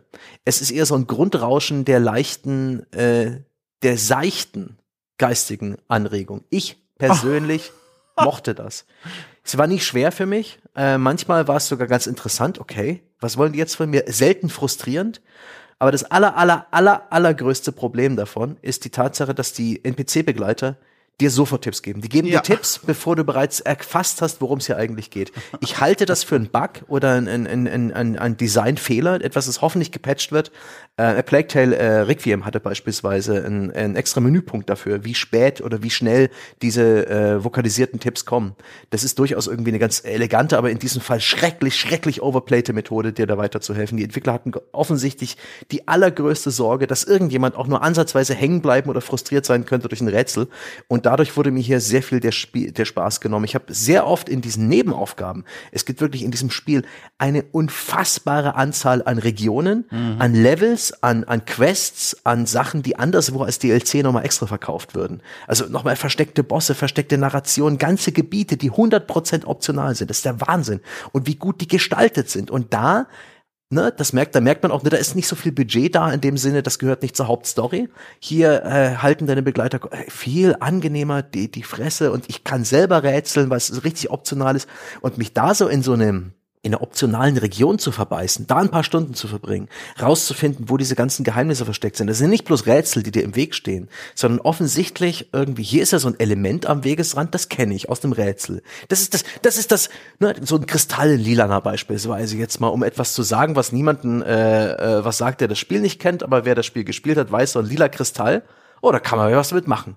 Und dann fange dann fang ich an nachzudenken, oh, der hat doch sicherlich eine Bewandtnis ja, oder ich, ich habe noch nicht das richtige Werkzeug damit, aber so, solche, solche Dinge. Und dann, dann, dann gucke ich mir die Umgebung an und erkenne andere Elemente, die ich aus anderen Puzzles kenne und baue mir dann zusammen, was das, was das hier hat und wo vielleicht hier noch ein versteckter Bereich ist. Und dann finde ich den versteckten Bereich und da steht eine Schatztruhe und das ist genau die richtige Zeit, der richtige Zeitinvest, es ist die richtige Menge an Endorphinen, die dann ausgeschüttet werden. Das Loot ist letztendlich egal. Gerade am Anfang des Spiels kriegst du so wenig raus, ja, irgendwie kurze geistige Fingerübung, zwei Minuten lang rumgewurschtelt, bis du die Truhe gefunden hast und da drin sind 50 von einer völlig belanglosen Währung. Aber ich habe trotzdem so viel wie möglich davon gemacht. Das ist auch schon so in, in den linearen God of War Spielen hast du oft im toten Winkel der Kamera ganz viel Loot gefunden oder um irgendwelche Ecken und auch ein bisschen abseitiger und das hat dieses Spiel halt auch und ich persönlich mag das. Ich fühle mich dann etwas schlau. Mhm. Ja, wenn mir das Spiel so eine Aufgabe stellt, ne, und, und, und, und die Aufgabe ist nicht zu komplex, aber sie ist auch geil inszeniert. Die sind teilweise auch ins Leveldesign eingearbeitet. Die Puzzles da wirken nicht wie Fremdkörper, ja, wie so ein Level in diesem Sonic Frontiers Open World Spiel, der einfach in der Luft schwebt, einfach weil, weil die Leveldesigner keine Ahnung hatten, wie sie das in die Welt einbauen. Wie organisch das in der Welt drin ist, wie clever das teilweise eingebaut ist, wie oft man beispielsweise im Verlauf von so einem Puzzle sich auch noch Abkürzungen aller Dark Souls freischaltet und so ein bisschen ein 3D-Puzzle zu lösen hat. Ich befinde mich jetzt hier, ich muss jetzt dahin, jetzt kann ich da lang, jetzt habe ich den Weg darunter zu hüpfen freigeschafft. Vielleicht kann ich ja von hier unten. Ja, ich kann. Und oh, das, das, das treibt das so weit. Ich mochte das. Mhm. Würden die doch bloß bitte die Fresse halten. Ja, also mir gibt das, wie gesagt, keine Befriedigung. Nee? Aber dann habe ich mir auch noch gedacht, naja, okay, vielleicht ist das jetzt ein schöner Moment, wo die Charaktere viel miteinander sprechen und was über sich lernen können. Naja, dann nee. habe ich aber, nee, nee, nee, überhaupt nee. nicht. Und dann habe ich aber auch später begleitet uns, sag ich mal, ein, mhm. ein Gott eine Weile und er hat einen anderen Weg mit vermeintlichen Rätseln umzugehen. Der bläst einfach den Weg frei. Der knallt einfach seine Waffe in Hindernisse, wo eine andere Figur, die wir vorher gespielt hätten, gesagt hätte, um Gottes Willen, wie drehe ich denn dieses Rad jetzt, damit das Tor aufgeht? Mhm. Aber er sagt, nö, ich pulverisiere das einfach weg. Und dann dachte ich mir auch, das war die ganze Zeit eine Option. Hätte man das nicht, weißt du, hätte man das nicht anbieten können? Also ich, ich habe jetzt kaum Hemmung, das, äh, das vorzuschlagen, weil das ist ein Team mit sehr viel Budget gewesen. Hätte man nicht sagen können, so, man kann auch L3, R3 gleichzeitig drücken und statt das Rätsel zu lösen, haut Kratos dann einfach ein Loch in dieses Tor rein und man läuft durch. Ist das so viel, ist das so radikal, dieser Vorschlag? Weißt du, warum nicht die, die Freiheit auswählen zu können, ich will jetzt dieses Schalterrätsel da lösen oder ich will einfach die Story weitererleben, weißt du? Verstehe ich nicht. Du wünschst dir schon wieder so, so, so relativ radikale Gameplay-Innovationen in einem ich, sehr traditionellen Spiel. Ich, ich, sehe hier, ja, ich, ja, ich formuliere es positiv. Ich könnte auch sagen, ist schlecht, aber ich sage, ich wünsche mir. ja, ich, ich sehe hier ähm, auch wieder diesen Konflikt zwischen zwei Spielen, die nicht zusammenpassen. Ja. Zwischen dem linearen narrativen Spiel, wo Rätsel im Weg sind, und diesen, diesem großen Spielplatz aus ganz vielen verschiedenen Welten, ne, die, die Höllenwelt, die fantastisch gestaltet ist, so farbentsättigte Eiswelt, ja. in der so Ruinen drinstehen, alles so ein bisschen düster und ein bisschen leise und ein bisschen tot. Keine Vegetation, nur Gegner. Äh, und eine brutalistische Architektur, die aber doch irgendwie nordisch wirkt. Fantastisch. Äh, Walheim oder Wanaheim, eine, eine Dschungelwelt, äh, üppig, detailüberladen, voller Flora und Fauna und äh, eine der besten, eine der gelungensten Welten im Spiel, die Zwergenwelt, ne? Die die Minen von Moria sind ein Dreck dagegen. Ich hatte, da haben die Leveldesigner mal wirklich ähm, äh, gezeigt, dass dass sie, wenn sie ein Minenlevel machen, ne, da erwartest du ja ne, links und rechts Stein und oben unten auch und viele schlauchige Gänge, aber das ist bei denen eher so wie ein Schwamm, ja, besteht aus lauter Löchern. die, mhm. Also wirklich ähm, unglaublich komplexe Architektur, durch die du unterwegs bist, wo auch noch eine kleine äh, Achterbahn durchführt und irgendwelche Wasserläufe und Schalterrätsel galore. Also ich ich fand das also wie je, jede dieser Regionen äh, optisch irgendwie beeindruckend. Was, was haben wir denn da noch an Religionen? Wir haben Mistelheim, eine, eine Welt aus Feuer und Lava. Wir haben die Welt der Elfen, die in, praktisch im Sand untergegangen ist. Es hat, es hat alles was zu bieten. Es hat alles, jetzt alles seine Akzente. Das ist wirklich gut gemacht. Und ich, als, als, wirklich die Story mal ausgeklammert, als so eine Art Beschäftigungsspiel, was nur aus Mechanik besteht, was aus Loot besteht, wie so ein Diablo, ne? Wo ja auch die Story mhm, völlig mhm. wurscht ist, wo du einfach nur Aufgaben hast, Gegner weghaust, besser wirst, Loot findest und in dem und dann belohnt dich das Spiel dafür, dass du es gründlich spielst, dass du dir ne, den guten Perimeter-Check machst, ja, immer an der Wand entlang bei den größten offenen Gebieten, dass dir auch nichts entgeht. Das ist so gut und das macht mir Spaß und das hat mir auch wirklich äh, jetzt auch nachdem das Spiel durchgespielt war beim Nachholen von Nebenaufgaben wirklich Freude gemacht und auch in den Momenten, wo ich gesagt habe, ey, ich will jetzt diese Story nicht weiterspielen, ich mache jetzt erstmal kurz Nebenaufgaben und irgendwie fünf Stunden später mache ich das immer noch. Ich mag dieses Spiel. Ich mag dieses, dieses Beschäftigungsspiel echt gern. Ich mag auch die, die lineare Geschichte, die, die, die narrative Geschichte, das, das Abenteuer God of War, die Charaktere, wie sie sich entwickeln, welche Dialoge sie miteinander haben, welche Traumen sie bewältigen. Wie geil das auch inszeniert ist, ne? die, die, der linear, das lineare Actionspiel God of War. Mit seinen fantastisch inszenierten Bossfights, mit diesem Bombast, mit diesen Überraschungen, mit, mit, äh, mit, mit einer Story, die es letztendlich hinten raus geschafft hat, mich wieder an Bord zu holen. Also gegen Mitte des Spiels war ich kurz davor zu sagen, nee, ich mhm. kannte nicht mehr folgen. Da gibt's auch wirklich eine Nebenfigur, die aus Storygründen irgendwie mit eingebaut wurde, mhm. wo wir mhm. dann auch wirklich so ein, ein Durchhänger erleben. Sowohl in Gameplay als auch in Story sind wir da irgendwie anderthalb Stunden am Gähnen, ich verstehe es nicht. Aber da, da, da leistet sich das Spiel einige echte Fehler. Hm. Aber witzigerweise referenziert seine eigenen Fehler regelmäßig. Also es, es scheint dem Designteam nicht, äh, äh, äh, es scheint nicht über, überraschend zu kommen. Die, die, sie kommentieren, dass sie jetzt plötzlich schon wieder Nebenaufgaben machen, obwohl die Story eigentlich noch weitergehen sollte uh, und andere Sachen. Aber hinten raus hat, hat mich auch dieses lineare Spiel wieder eingeholt. Hier sind halt zwei gute Spiele in einem. Und das tut beiden, beiden dieser Spiele schlecht. Also das ist kein Vorteil. Ja.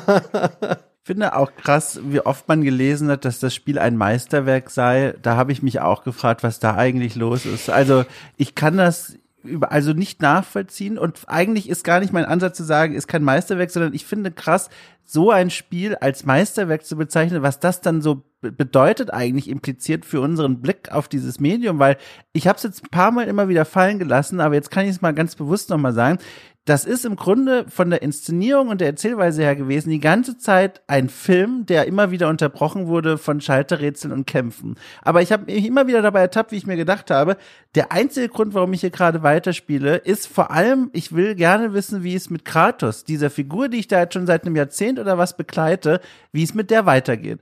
Und den Rest, den habe ich dann immer so ein bisschen ertragen. Und das wurde mir so klar, je länger ich gespielt habe. Aber bei dir höre ich so raus, du hast es ja sehr begrüßt, ne? Diese vielen Möglichkeiten, sich da am Rande zu beschäftigen. Ich habe sie akzeptiert. Ja. Die haben mich am Anfang auch verwirrt. Also wenn okay. am Anfang des Spiels wirklich das Spiel hier sagt, guck mal hier, eine offene Welt, wie, wie eingangs bezeichnet, guck mal hier, alles, wie du schon kennst, guck mal hier mit dem Boot unterwegs, ne, schön Geschichten erzählen, während du da äh, auf dem Boot unterwegs bist, wie mir, unser Begleiter, der Kopf, der, der Unsterbliche, der dann aus dem Gürtel hängt, der, äh, der sorgt dafür, dass es nicht langweilig ist. Das war innovativ in, im, im 2018er God of War. Jetzt kehrt's halt wieder, wie so vieles, wie viele Gegnertypen, wie die Waffen und so weiter.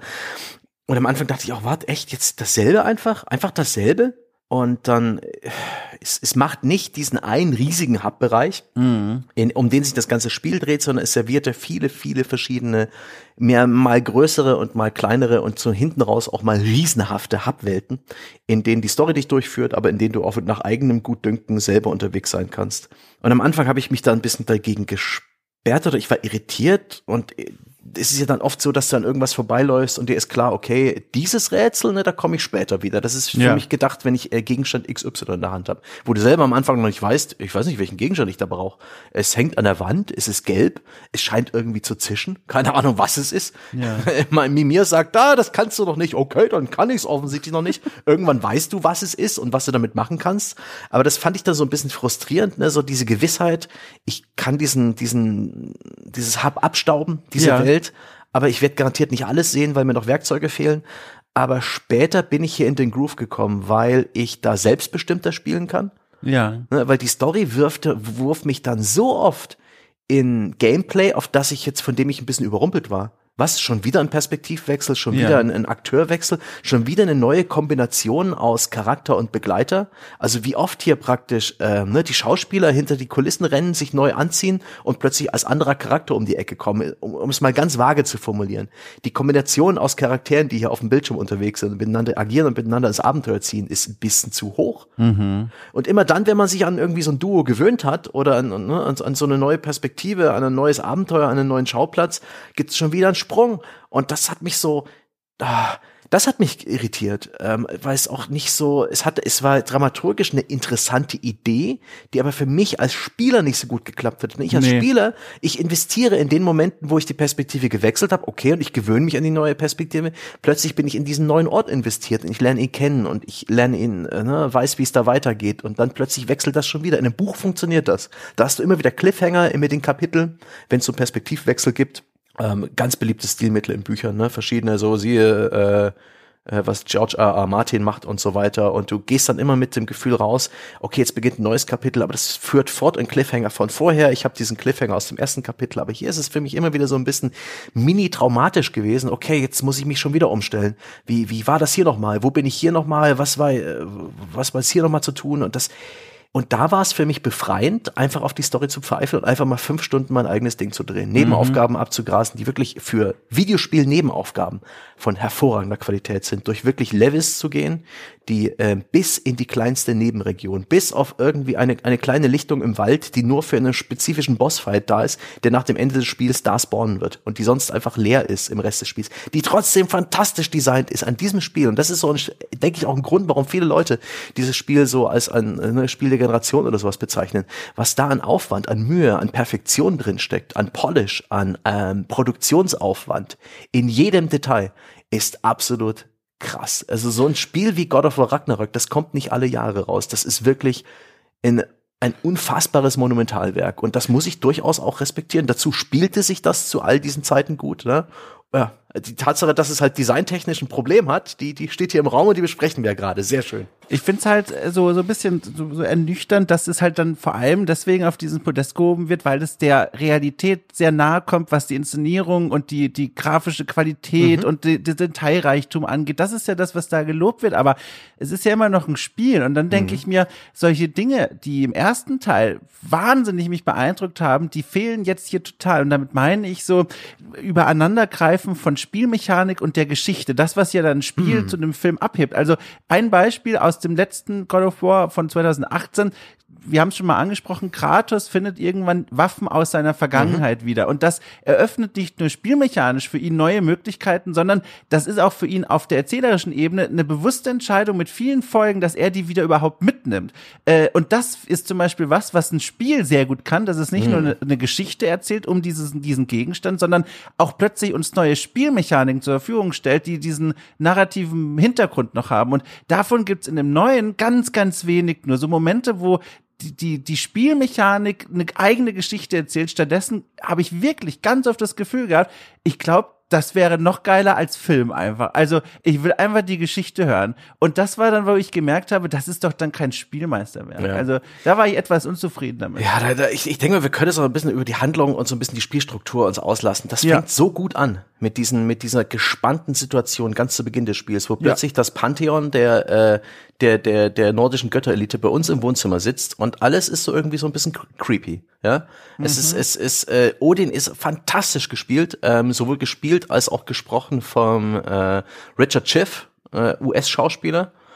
Der macht das hervorragend, der ist ungewöhnlich, der ist unerwartet, das ist ein anderer Odin, als du ihn dir vorstellst aber der passt, der passt perfekt. Es ist ein Odin, der im ganzen ersten Spiel als der Bösewicht, als das große manipulative Arschloch, als der der rachsüchtige, der der dem man nicht vertrauen kann, der alle verrät, der alle betrügt dargestellt wird.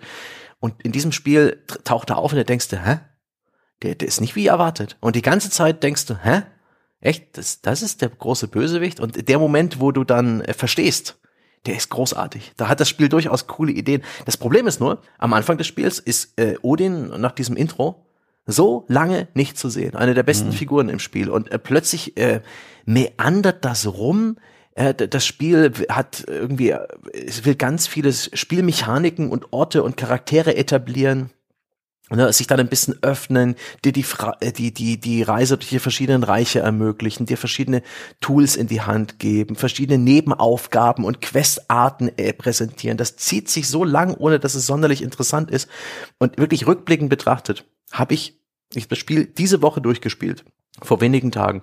Und ich weiß nicht mehr, wie diese Story ging. Ich weiß nicht mehr, welche, welchen Verlauf diese Heldenreise hat. Ich weiß gar nicht mehr, ja. aus welchen Gründen das überhaupt losging.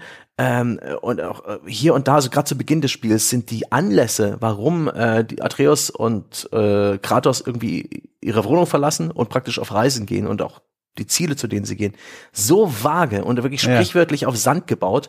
Und später kommen dann noch so viele Charaktere dazu, die alle aus den dubiosesten Gründen mit uns zu tun haben. Und das wird dann so lächerlich hinten raus. Mhm. Wenn das Spiel aus irgendwelchen Gründen will, dass jetzt mal eine Figur nicht dabei ist. Ja? Äh, vielleicht aus Dialoggründen, vielleicht weil hier gerade ein Geheimnis verraten wird, weil in diesem Spiel, was die die Haupt- und Nebenfiguren am allerliebsten machen, ist, sich gegenseitig ein wichtiges Geheimnis verraten, aber sagen, pst, Erzähl's keinem weiter. Schlimmer als in jedem Anime. Entsetzlich. Wenn alle sich mal an den Tisch setzen und miteinander reden würden, dann würde, Ja. könnte man das, das halbe Spiel streichen. Aber dann gibt's halt sowas wie, hey, Atreus, komm doch mal rüber und plan mit uns zusammen etwas, denn du bist ja auch so, ne? Du bist, hast, hast ja auch so ein, so ein ähnliches Talent wie ich. Ich übrigens, der Nebencharakter, der völlig überflüssig plötzlich aus dem Busch gesprungen ist und bald auch nicht mehr zu sehen sein wird. Ähm, nur damit Atreus jetzt mal kurz für den nächsten Gameplay-Abschnitt nicht da ist. Das wirkt teilweise so mit dem Holzhammer. Ja. Und auch wirklich die, die Anzahl der Nebenfiguren, die, das, das konfuse Wirrwarr, ich würde das als so eine Art Marvel-Syndrom bezeichnen, ja. Ja. Äh, wie so ein Marvel-Highlight-Film, Infinity War oder Avengers, wo halt irgendwie zehn verschiedenen Marvel-Helden Genüge getan werden muss, muss, wo irgendwie zehn verschiedene kleine Handlungs äh, Ver Verläufe, so kleine Plots, so Charakterentwicklung eingebaut werden muss, aber für nichts ist wirklich Zeit. Ja. Da sind so gute Ideen drin, auch in den Nebencharakteren, aber ihnen wird nicht die nötige Zeit gegeben. Und wenn ihnen die nötige Zeit gegeben wird, dann ist es insgesamt einfach zu lang. Gegen Ende Ja. hat's mich dann aber versöhnt. Gegen Ende findet das Spiel Gott sei Dank sein Pacing. Es findet plötzlich eine ganz klare Vision, ein ganz klares Ziel, ein ganz klares S, ja, das es jetzt zu bewältigen gilt, eine Herausforderung, ein, ein Handlungspunkt, ein, eine ganz klare Vision. Und dann plötzlich ergibt das alles wieder Sinn. Dann, dann tritt sich das Spiel auch in den Arsch und sagt, okay, let's go. Und plötzlich ist das wieder gut. Die letzten Stunden sind bombastisch inszeniert. Die sind ein absolutes Spektakel. Da habe ich wirklich, also wirklich in diesem Spiel, ich muss zugeben, habe ich öfters mal vor der Playstation gesessen und so, so gemacht, mit offenem Mund praktisch mehr oder weniger diesen hervorragenden Bullshit, der, da, äh, auf, der auf dem Bildschirm pass äh, passiert, äh, mehr oder weniger applaudiert. Ja, also inszenatorisch bestimmt, aber was so was die Narration angeht und die Logik fand ich auch, ich war völlig ähm, überfordert und abgestoßen davon, wie viele Figuren da eingeführt werden. Ich würde zum Beispiel sagen, At Atreus, da unser Sohn, der hat bestimmt zwei Love Interests in diesem Spiel, würde ich sagen. Eine, die sehr früh eingeführt wird, im, im, im Rahmen eines Traumes, wird auch nicht so richtig gesagt, wie das eigentlich funktioniert. Die taucht dann, äh, also erstmal verbringt man mit ihr relativ intensiv Zeit, lernt ihre Welt, ihr Zuhause kennen. Intensiven Leerlauf meinst du? Ja, also intensiv im Sinne von, man ist da lange. Ja. man ist da lange, man hilft ihr bei ihrem Haushaltskram und so. Also man macht wirklich viel mit ihr. Und dann geht man da mit einem halbwegs emotionalen Abschied. Und dann im Grunde ist sie verschwunden, die nächsten 30 plus Stunden, um Ja. am Ende wieder aufzutauchen und zu sagen, so, bereit für Teil 3, fürs nächste Spiel und tschüss. Und äh, dann lernt man zu einem anderen Zeitpunkt eine weitere Frau kennen. Das ist die, die Tochter eines, eines bekannten nordischen Gottes. Und auch da liegt was in der Luft, habe ich mir eingebildet. Eine gewisse Spannung, würde man sagen, unter Teenagern. Aber auch das wird am Ende mit einer lächerlichen kalten Schulter einfach vollkommen fallen gelassen. Und dann endet diese anbahnende Beziehung etwa damit mit, äh, naja, ne, viel Glück. und weg ist sie. Und auch am Ende gibt es, äh, wenn es zur großen Finalschlacht, sage ich mal, kommt eine Schlüsselfigur, die äh, eine relative Charakterentwicklung durchgemacht hat, die uns dann nochmal hilft, obwohl sie gar nicht will, so ein bisschen kriescremig ist. Und die taucht wortwörtlich nur auf, um uns ein, gigantisches Hindernis aus dem Weg zu räumen. Und dann verschwindet sie wieder. Und dann sagt das Spiel als Begründung, er hat seinen Kampf gekämpft, jetzt liegt es an uns, den Rest zu machen. Und ich so, was? Oder ein letztes Beispiel. Wir gehen irgendwann mal in eine, auf eine Mission, die wichtig ist und haben einen dritten Charakter dabei für das Spiel. Sehr unüblich. Und das ist dieser Kopf an unserer Hüfte. Und original, bevor wir, wir kommen in dem neuen Level an und bevor wir den ersten Schritt machen können, kommt von rechts aus dem Bildschirmrand eine andere Figur und sagt, oh, übrigens, diesen Kopf brauche ich für meine Mission und nimmt ihn mit Ja. und verschwindet wieder. Ja. Und ich dachte mir, wirklich? Nee, Nee, das ist der Level, in den das Vater- und Sohn-Gespräch kommt. Ja, das, genau. das, das, das Komplexe. Da muss es aus irgendwelchen Gründen schnell der Mimir vom Gürtel weg. Und genau sowas meine ich. Das Ding hat zu viel. Zu viel ist so ein Thema, äh, das God of War Ragnarok eigentlich ganz gut zusammenfasst. Es hat zu viele Charaktere, es hat zu viel Plot, es hat zu viele Ideen und das ist, es, es, äh, es findet für sich selbst Notlösungen, die, die das irgendwie zusammenhalten, aber unter genauer Betrachtung hält das nicht stand.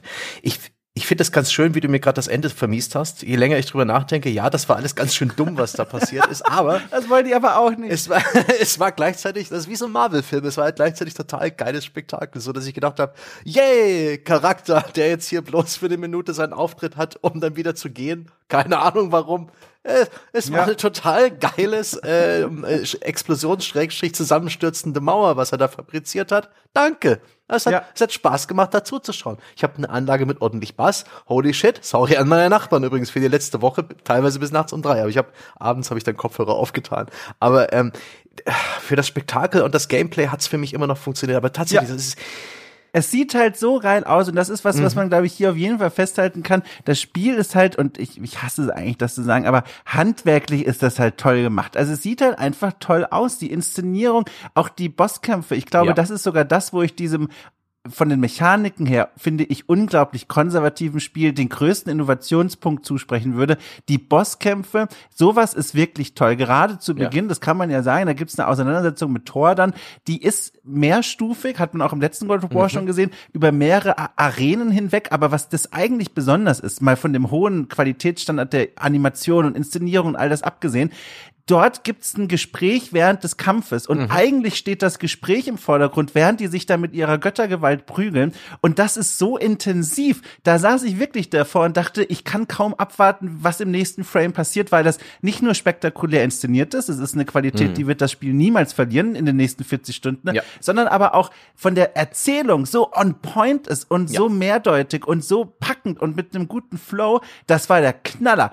Äh, aber dann verliert es halt diese Stärke total und sieht halt dann vor allem einfach gut aus. Aber ich finde, auf dieser erzählerischen Perspektive wird es dann echt tröge und macht so ja. viele Fehler, ja. Ja, stimmt. So, so, so wirklich auf den Punkt ist es dann selten. Aber ich muss tatsächlich auch sagen, die Bosskämpfe im Spiel sind sensationell gut. Ja.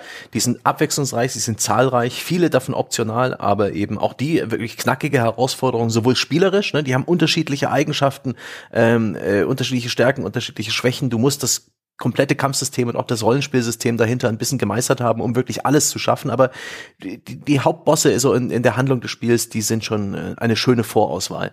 Und da ist das Spiel auch super, weil große Bosse in Videospielen sind gerne mal Bullshit, ja. Die, die mhm. stehen so am Rand der Arena und halten dann irgendwie eine Hand rein äh, ne, und dann eine andere Hand und manchmal kommt der Kopf näher, dass man draufschlagen kann und sie haben orange leuchtende wunde Punkte, die du äh, ins Visier nehmen musst und äh, die sind Bullshit. Ne, in diesem Spiel sind auch wirklich große Charaktere, man denke an Lindwürmer und sowas. Ähm, 3D-modellierte Figuren, die sich ge absolut geil animiert, frei in einem großen Areal bewegen, ähm, die, die, die eine glaubwürdige Hitbox haben, wo du ein gutes Gefühl dafür hast, ihren Angriffen auszuweichen oder wann du sie triffst, wie nahe du ihnen kommen musst. Das ist wirklich äh, meisterlich gemacht. Und ich kann mir vorstellen, dass es designtechnisch eine riesen Herausforderung war, das so hinzubekommen. Echt gut.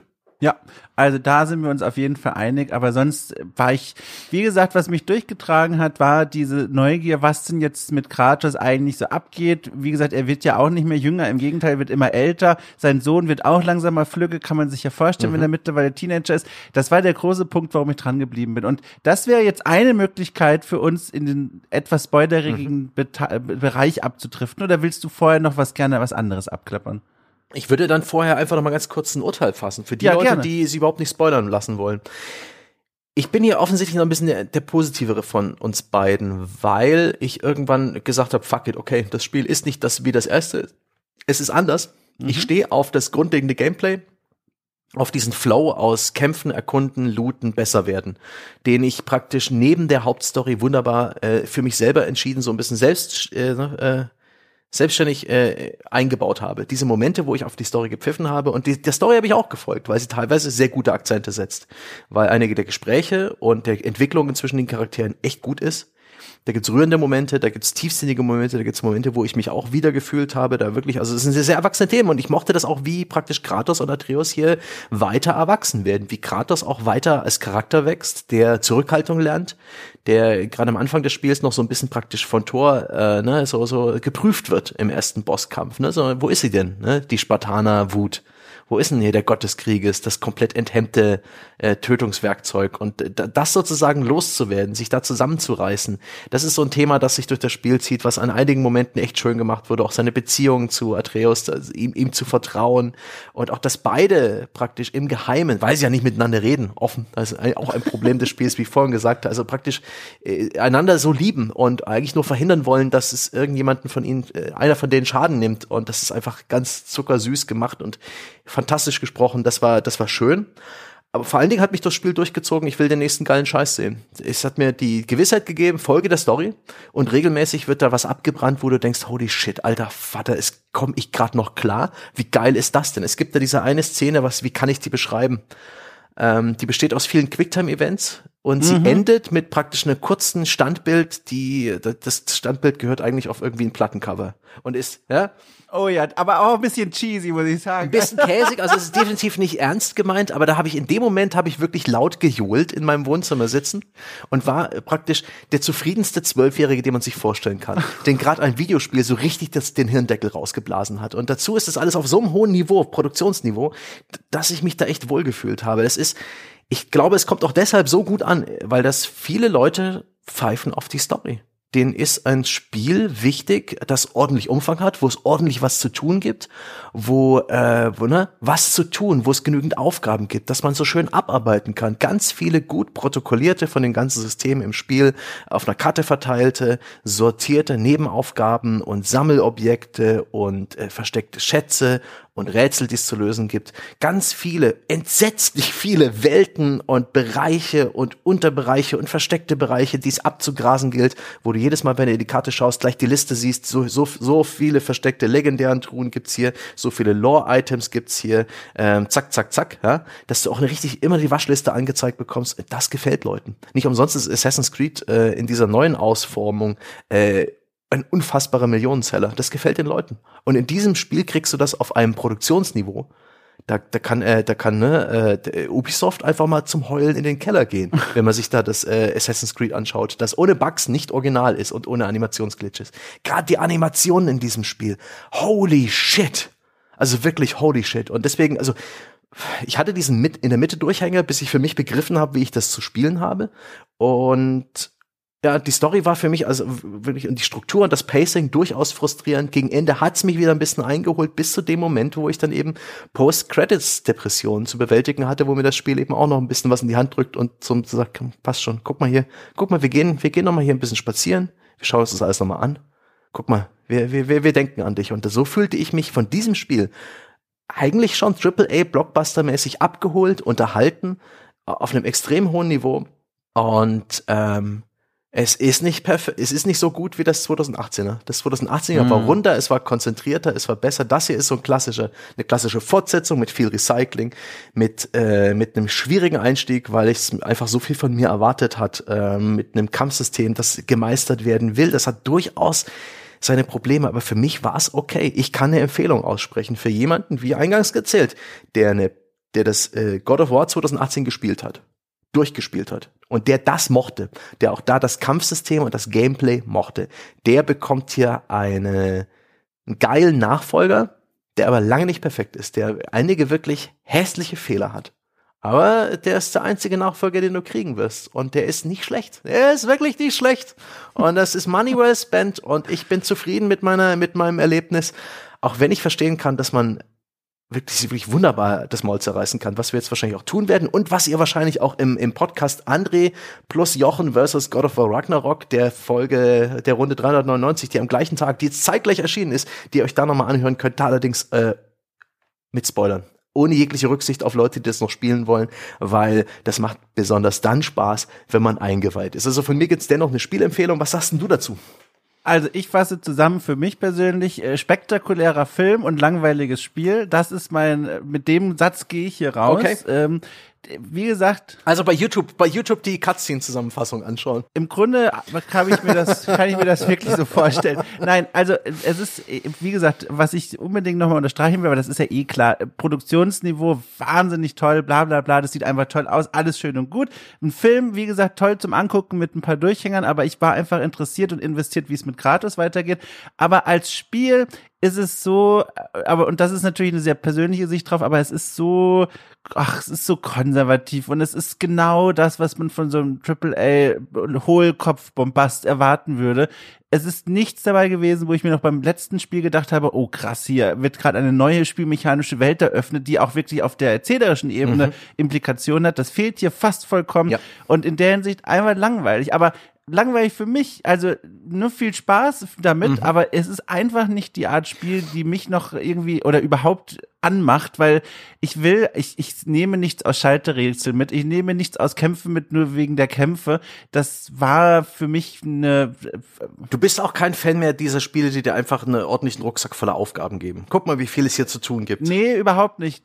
Gar nicht. Vor allem, ja. aber vor allem nicht in diesen AAA-Welten, wo ja. das, weil dort ist immer, seit Jahren schon und heute genauso, vor allem mit voranschreitender Technik, das höchste Credo scheint mir zu sein, man will aussehen wie die Realität. Und mhm. das finde ich ist eigentlich das langweiligste, was sich ein Videospiel vornehmen kann. Dieser Versuch, möglichst fotorealistisch zu sein und alles so realistisch wie in einem Film oder in der Realität zu inszenieren.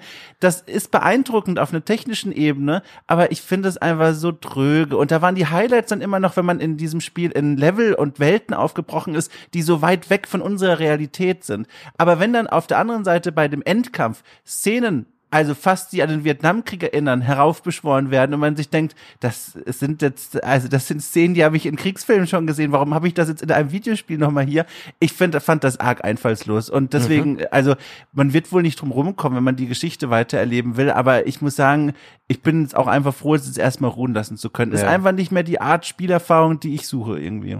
Ja, das ist schön, dass du auch noch ansprichst. In den besten Momenten äh, ist sind es die Umgebungen oder das, was in diesem Spiel passiert, was so richtig magisch ist, wo du so wirklich dieses Gefühl, ja. dass die Amis haben den Begriff Wonder. Ich weiß nicht, ob es da wirklich eine gute Entsprechung gibt. Dieses, diese Bezauberung, dieses ein, ein Staunen vielleicht, ne? Staunen, ja, ja wo, wo, du einfach nur staunst, was hier gerade, wo du gerade bist, wie das hier aussieht. Boah, so richtig die Götterwelt, ne? Das gibt's nicht im realen Leben und das ist etwas, das, das nicht, das sie tatsächlich nicht immer machen. Das ist sehr gut bemerkt und dieser ja. Wald zum Beispiel, ne, Asgard, ist ja klar, dass man das mal sehen wird ist umringt von einer riesengroßen Steinmauer, von der mhm. es heißt, dass die Giganten sie errichtet haben. Und das hört man schon vorher. Und das war einer der Momente, den ich richtig geil fand, weil man kommt dann mal hin und dann sieht man mhm. endlich mal, wie das eigentlich aussieht, in dieser Welt zumindest. Und dann, und das sind auch Höhenverhältnisse, Größenverhältnisse, ja. da staunst du einfach. Und das sind Dinge, wo ich mir denke, so dafür spiele ich Spiele, um Sachen zu sehen, die ich eigentlich nicht sehen kann in dieser, unserer Welt. Aber an ganz vielen anderen Stellen wird so viel zitiert, wo ich mir denke, mein Gott, also es ist schnarch langweilig. Ne. Und was du eben auch noch angesprochen hast, ich habe tatsächlich auch am Anfang des Spiels erwartet, God, God of War, das neue Ding, ne, der Nachfolger zu dem 2018er Spiel, was so viel anders und neu gemacht hat. Ich bin gespannt, wie die mich überraschen. Mhm. Und die Antwort ist gar nicht. Ja. Es gibt keine Innovation in dem Sinne irgendwie ne, keine Idee, die komplett alles auf den Kopf stellt, wie eben der Vorgänger das in so vielen Be Bereichen gemacht hat. Es iteriert, es setzt fort, es fügt Neues hinzu, aber es ist, ich habe gedacht, irgendwas kommt, irgendwie, irgendwie brechen sie mit meinen Erwartungen, ja. Die wissen genau hier, wie 2018 God of War endete, die werden doch jetzt irgendwas, die werden doch jetzt irgendwas machen, irgendwas anderes, irgendwas Grundlegendes, uns ähnlich wieder überraschen und erfrischen mit, mit einem neuen Blickwinkel und nein, nein, nichts. Keine mhm. Innovation per se, nur Verbesserung, nur Evolution. Und das ist okay, ich habe mich damit abgefunden, aber das ist tatsächlich auch so ein bisschen der Grund gewesen für meinen Durchhänger in der Mitte. Ach, das ist, das ist ja einfach nur mehr. Das ist ja einfach nur viel zu viel. Aber ja. ich habe mich, ich habe mich da, also ich habe, ich habe mich da aus diesem Loch auch rausgezogen. Sehr schön, sehr schön. Eine, eine, ein, paar, eine, ein paar schöne Ansichten zu diesem Spiel und ich hoffe auch für unsere Freunde zu Hause an den Geräten et, etwas Aufschlussreiches. Ja, ich würde auch sagen, wir haben es, glaube ich, kugelrund gemacht. Wie gesagt, André und Jochen haben noch was für euch vorbereitet, wenn ihr es dann tatsächlich durchgespielt habt. Und wir gehen jetzt noch mal in den kleinen Spoilerteil hinein, ja. äh, weil ich möchte vor allem dann eine Sache noch mal ansprechen. Aber du kannst vorher gerne den Leuten noch offiziell Tschüss sagen. Offiziell Tschüss. Ach, sehr gut. nee, also ganz im Ernst, Leute. ganz im Ernst, Leute. Schön, dass ihr dabei gewesen seid. Ähm, äh, The Pod, der Games Podcast. Äh, sonntags gibt's immer die Auf ein Bier Folge. In dem Fall halt mal zwei. Aber äh, in der Regel jeden Sonntag eine kostenlos. Wenn ihr da zuhört und die auch an eure Freunde schickt und da einen Spaß damit habt, da freuen wir uns. Noch mehr freuen wir uns, wenn ihr uns eine Bewertung gebt. Ne, fünf Sterne, Daumen nach oben, lächelndes Smiley, ähm, Upvote und keine Ahnung, wo man uns überhaupt bewerten kann. Aber ich habe mir sagen lassen, das ist für diese sagenumwobene Sichtbarkeit sehr wichtig. Herzchen sind, glaube ich, auch eine Option hier und da. Und das wäre schon mal schön. Irgendwie vielleicht auch eine kleine, eine kleine Zeile dazu. Bei Facebook kann man das beispielsweise auch bewerten. Das ist toll.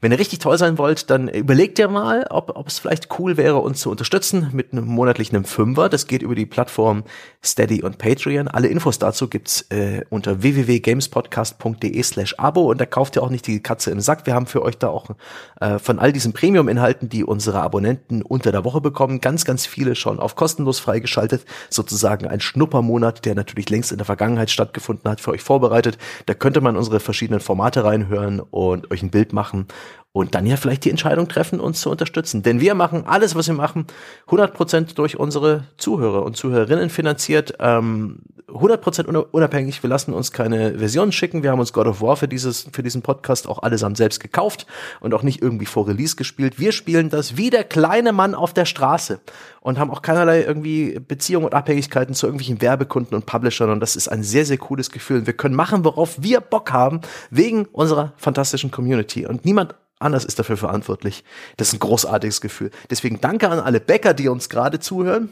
Und ähm, danke für eure Aufmerksamkeit generell. Wir verabschieden uns jetzt in den Spoiler-Teil. Ich kann dringend empfehlen, den zu ignorieren, wenn ihr das Spiel noch nicht gespielt habt und es spielen wollt. Wenn ihr euch ganz, ganz sicher seid, dass ihr das nicht tun werdet oder wenn ihr es schon durch habt, dann hört ihr uns jetzt zu und dann ist vielleicht auch der zweite Podcast zum Spiel, äh, der sicherlich ein bisschen einen anderen Flavor hat, einen anderen Geschmack für euch empfehlenswert. Also dann an all jene, die uns jetzt verlassen, schön, dass ihr dabei wart. Macht's gut. So, Sebastian. So. Ich sag's jetzt ich hätte mir Folgendes gewünscht, nämlich, dass Kratos tatsächlich stirbt. Und ich kann ja auch, Moment, ich kann ja auch sagen, warum. Und zwar, äh, und, und dann, ich bin nicht bereit für jede andere Perspektive. Ich, ich habe das Gefühl gehabt, der ist jetzt als Charakter am Ende seiner Reise angekommen. Er hat gelernt, was er lernen wollte, hat sie weiterentwickelt und vor allem, es gab diese eine wunderschöne Szene, Sebastian, fand ich ganz herzergreifend. Da waren die in Alfheim, wo die Elfen unterwegs mhm. sind, auf einer Mission. Und dort kommen wir an einem, an einem Energiestrahl vorbei, der hoch zum Himmel ragt und den die Elfen aus verschiedenen Gründen irgendwie mal manipuliert haben und dann gab es einen Bürgerkrieg und so weiter.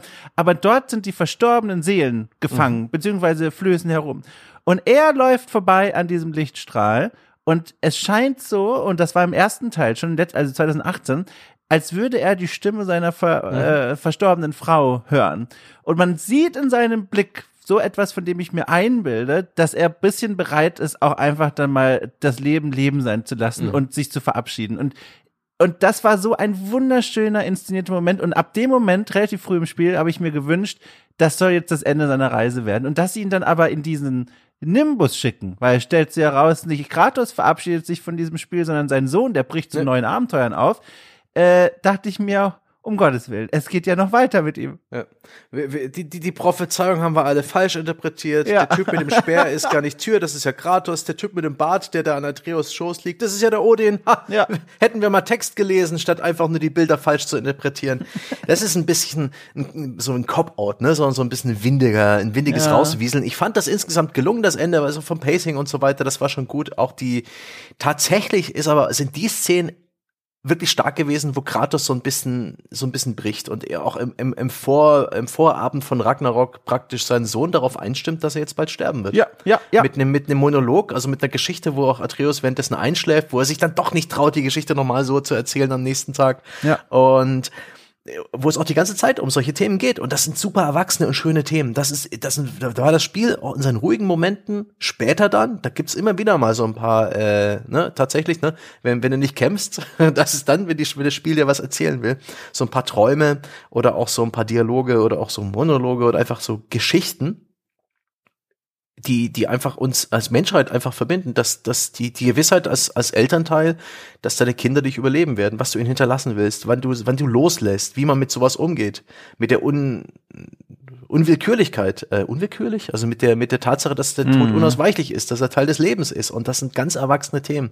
Und die werden da wunderbar angesprochen wie auch Atreus sich da versucht, alles, alles ganz zu machen. Man muss doch irgendwie alles allen Leuten helfen, man muss doch seine Fehler beseitigen. Und manchmal passieren einfach doofe Dinge und das ist, das war toll. Und auch andere, äh, andere Themen wie, wie Vergebung und, und die, die, die Schmerzen, die ein Elternteil eben empfindet, wenn ihr ein Kind genommen wurde, die, die unvorstellbar sind, wo dann eben auch Kratos dann Freya gegenüber ähm, mhm. erklärt, dass er das gut kennt und ihr, ihr dann auch mal erzählt, wie, wie das damals lief in Griechenland, dass die Götter ihn verführten, seine eigene Familie abzuschlachten. Und wo dann beide dann, dann nachher so kurz mal nichts gesagt haben. So gut. Und dann halt ein Ende, das so zu gut war, ne, könnte man sagen. Sie haben den einen äh, netten Charakter umgebracht, ne, damit wir halt irgendwie schon als Spieler was fühlen und ihn noch sehr gut beerdigt in so einer Post-Credit-Szene, von der du vorhin sprachst, die auch, die ist toll. Na, du, du, du, du ruderst dann zurück durch diese Mistlands, den Weg, den du ganz am Anfang des Spiels gemacht hast. Du gehst praktisch ganz zurück zum, zum Anfang. Um da ähm, diese Person, Bock können wir ja sagen, jetzt wo wir im Spoiler-Teil sind, zu beerdigen. Und dann kommt zum ersten Mal in diesem Spiel wirklich Fade to Black. Es hat ja auch diesen, dieses Stilmittel, was im ersten, eh, 2018 noch voll innovativ, 2018, 2022 dasselbe. dieses Stilmittel, dass die Kamera nie einen richtigen Schnitt macht, sondern das ganze Spiel bis auf kleine dramaturgische Ausnahmen so ein Tracking-Shot ist. Und mhm. auch die mhm. Ausnahmen sind eigentlich prinzipiell, wenn man so nimmt, auch ähm, track, äh, äh, ungeschnitten sozusagen. Und das ist, das war nett, aber ja, ich kann das nachvollziehen. Man, man hat halt gemerkt, finde ich, das war das, was ich ganz am Anfang meinte, mhm. da fiel dem Team wieder ein, ja, Moment mal, jetzt haben wir den ja, jetzt, da sitzen die draußen, haben jetzt 40 Stunden in ihr Equipment investiert, wir können ja. den Charakter jetzt nicht sterben lassen, der die Axt Level 6 trägt und der Richtig. noch da tausend Dinge machen muss. Richtig. Und da haben sie ihm dann eine neue Motivation gegeben und ich fand das ganz süß, aber je länger man drüber nachdenkt, desto unsinniger ist es eigentlich, weil sie geben ihm ja jetzt was Neues. Und zwar ist das Neue, dass er eine neue Prophezeiung sieht. Und die neue Prophezeiung sagt für Kratos voraus, er wird ein Gott, der von den Menschen geliebt wird. Die Menschen verehren mhm. ihn und lieben ihn. Und das bringt ihn offenbar so an den Rande seiner Fassung, dass er da ganz kurz zum ersten Mal im Spiel eine Träne fast verschüttet, weil er denkt, mein Gott, also ich werde offenbar doch noch ein geliebter Gott. Und das ist ja quasi die Motivation, jetzt die ganzen Endgame-Aufgaben zu lösen und da die Welt noch ein mhm. bisschen schöner zu machen, wo ich mir aber denke, ich weiß nicht, ist das wirklich, was Kratos jetzt glücklich machen würde? Einfach dieses, oh, ich werde doch ein geliebter Gott. Ich, ich, ich habe das Gefühl, ab jetzt ist er ein Zombie. Eigentlich hätte er sterben sollen. Er wurde aber am Leben gehalten, weil das Genre das vorgibt. Und jetzt, weißt du, macht er halt seine Aufgabe. Oh Gott, wie viele, wie, wie, wie viele Videospiel-Hauptcharaktere, ja, von bösartigen ja, genau. Creative Directors und Producern am Leben gehalten In werden. Die wollen einfach nur sterben. Sonic zum Beispiel will seit einem Jahrzehnt einfach nur sterben. Ja, genau ja. Und dann bin ich so unbefriedigend. Nee, aber tatsächlich. Also ich mochte zum Beispiel wirklich dieses Loslassen, dieses Vertrauen, Atreus ja. einfach gehen lassen. Das war, das war okay. Und auch so dieser, die, wie das Ende inszeniert war, nachdem dieser große Bombast zu Ende ist, gehst du dann eben diesen schneckenförmigen äh, Weg nach oben äh, in, in, Form von Atreus, um deinen Vater zu treffen. Und am Wegesrand sind all die Begleiter, die noch übrig sind und haben ein bisschen was für dich. Und dann da oben nimmst du Abschied und in Kraters Rolle gehst du dann diesen Weg wieder nach unten und die Leute haben dann auch für dich noch ein paar Worte und dann wirst du entlassen in diese Spielwelt, die, die immer noch da ist. Und die Spielwelt, wenn man das von dieser Kritikperspektive, der, der dann doch positiven Kritik, äh, die auch in den User-Feedback und in den, in den hohen Wertungen sich widerspiegelt, wenn eben die Spielwelt und das Gameplay, was dort drin ist, ja, wir denken wieder an den Rucksack voller Aufgaben. Wenn das für dich der Hauptspielinhalt ist, das, was dir Spaß gemacht hat und was dich motiviert hat, ist das ein sehr, sehr nettes Ende. Weil plötzlich sind in dieser Spielwelt ähm, neue Dinge passiert. Ja, ne? Das sind ganz viele Dinge jetzt äh, Nebenaufgaben neu hinzugekommen. Es gibt äh, noch ein paar äh, versteckte Bosse zu erledigen. Es gibt äh, die Waschliste an Nebenaufgaben, die so umfangreich ist. Es ist der Hammer. Die gibt's auch noch zu erledigen. Ich denke mal, so 60 Stunden wird man in das Spiel investieren, wenn man wirklich alles machen will.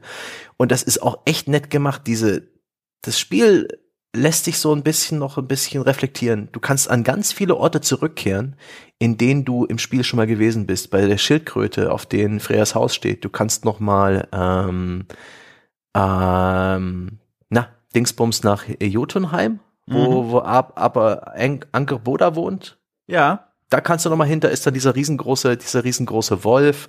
Du kannst noch mal praktisch äh, in in Gebiete, wo du ganz zum Beginn gewesen bist. Du kannst zum Beispiel in die Zelle, wo du glaubst Tür äh, mhm glaubst, Tür befreit zu haben. Wir machen jetzt wirklich volle Spoiler, ne? Ja, Hilft klar. ja nichts. Wo du glaubst, Tür befreit zu haben, da kannst du nochmal zurückkehren. Da hat auch äh, Kratos noch ein, ein, ein paar Dialoge. Also er, er, er erzählt von seinem Abenteuer. Und so ja. hast du, oder so kehrst du an Orte zurück oder eben das, das, äh, das Camp in Wanheim, wo äh, Freyas Bruder äh, und seine Mitstreiter wohnten. Alle haben noch was für dich.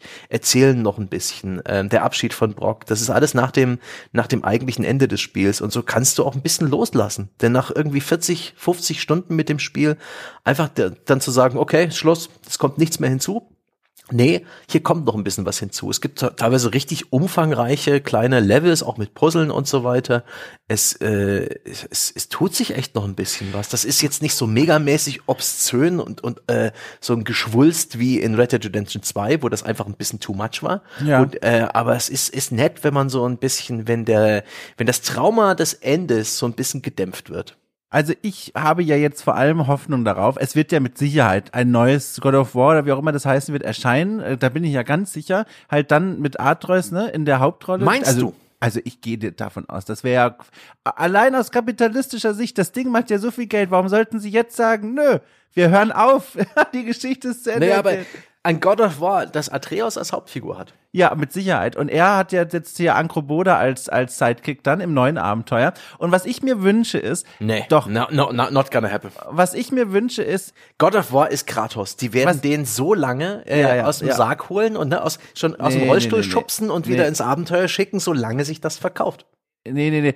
Jedenfalls, was ich sagen will, ist, meine Hoffnung ist, dass irgendwie, das wäre für Kratos dann jetzt doch nochmal ein würdiger Abschied, dass, äh, wenn Atreus zurückkommt in diese Welt oder was von seinen Abenteuern jetzt als junger Mann und als äh, Held eines neuen Videospiel-Franchises, dass er auf irgendeine Art und Weise quasi die Geschichten von den Menschen hört, wie Kratos deren Leben am Ende noch bereichert hat, weißt du? Dass man wenigstens über diesen Weg dann nochmal so ein bisschen mitbekommt, was hat Kratos am Ende seiner Tage gemacht, weil die können jetzt unmöglich diesen diesen Typen in dieser offenen Spielwelt rumlaufen lassen und sagen, das war seine Geschichte. Der muss doch noch mal irgendwo vorkommen. Ich kann mir nicht vorstellen, dass das jetzt vorbei ist. Ähm, ich kann mir nicht vorstellen, dass ein God of War, äh, äh, und wenn es in fünf, sechs Jahren erst erscheint, nicht Kratos als Hauptdarsteller hat. Aber Vergiss es. Aber ich glaube halt, Der, der ist Markenkern. aber, aber pass mal auf, weil er hat sich doch jetzt, das Ding ist, er bräuchte halt eine neue Motivation dann, weil jetzt ist er ja zu Ende entwickelt, weißt du? Er hat jetzt, er ist ja jetzt, am, er ist jetzt 100% Charakter. Er, er, er hat lo gelernt loszulassen, er ist nicht mehr wütend. Ja, Was denn? Ach, Dom, Dom, Dom.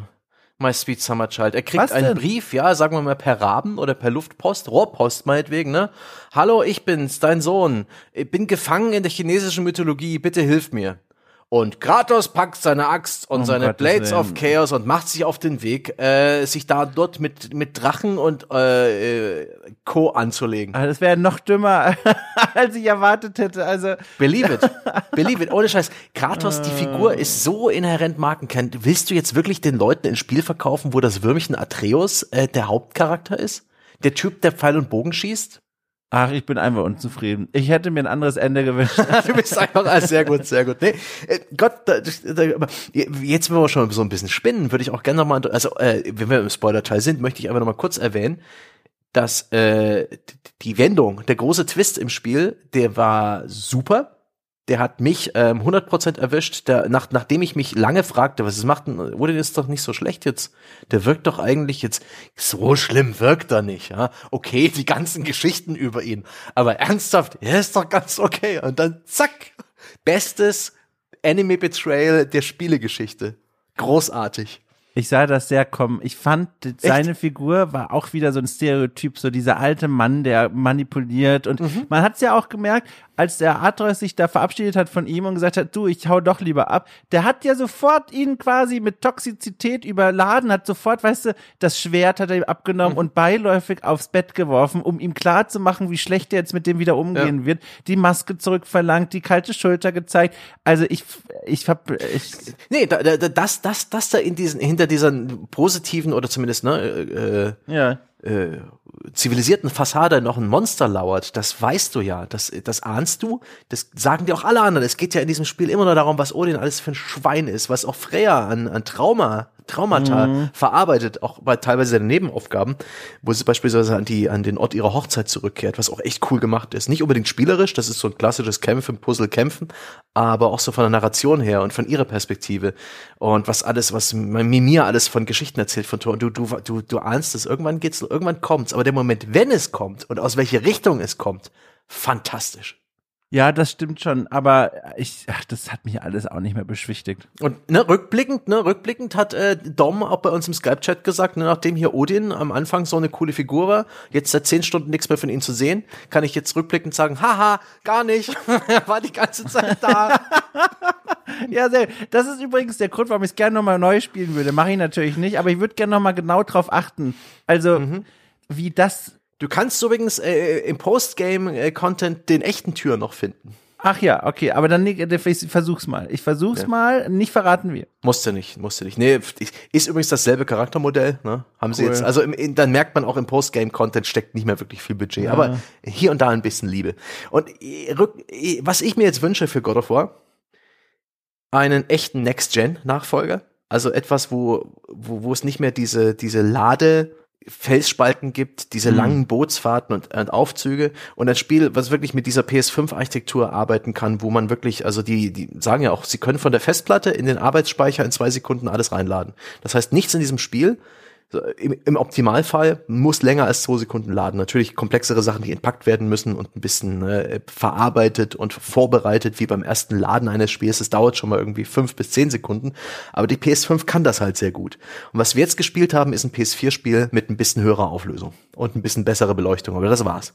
Für ein, ein neues God of War wünsche ich mir deswegen wieder einen Bruch. Wie, wie 2018. Etwas, was ganz anders funktioniert, was immer noch ein Actionspiel ist im Kern, aber was vielleicht eine andere Struktur hat, Ja. einen anderen, einen anderen Flow, andere Regeln. Ich möchte, dass die so viel von diesen Zöpfen abschneiden, die sie sich jetzt angehängt haben. Wenn jetzt irgendwie, sagen wir mal, 2026, 27 ein God of War und ich bleibe dabei, das wird chinesische Mythologie sein oder japanische, ja.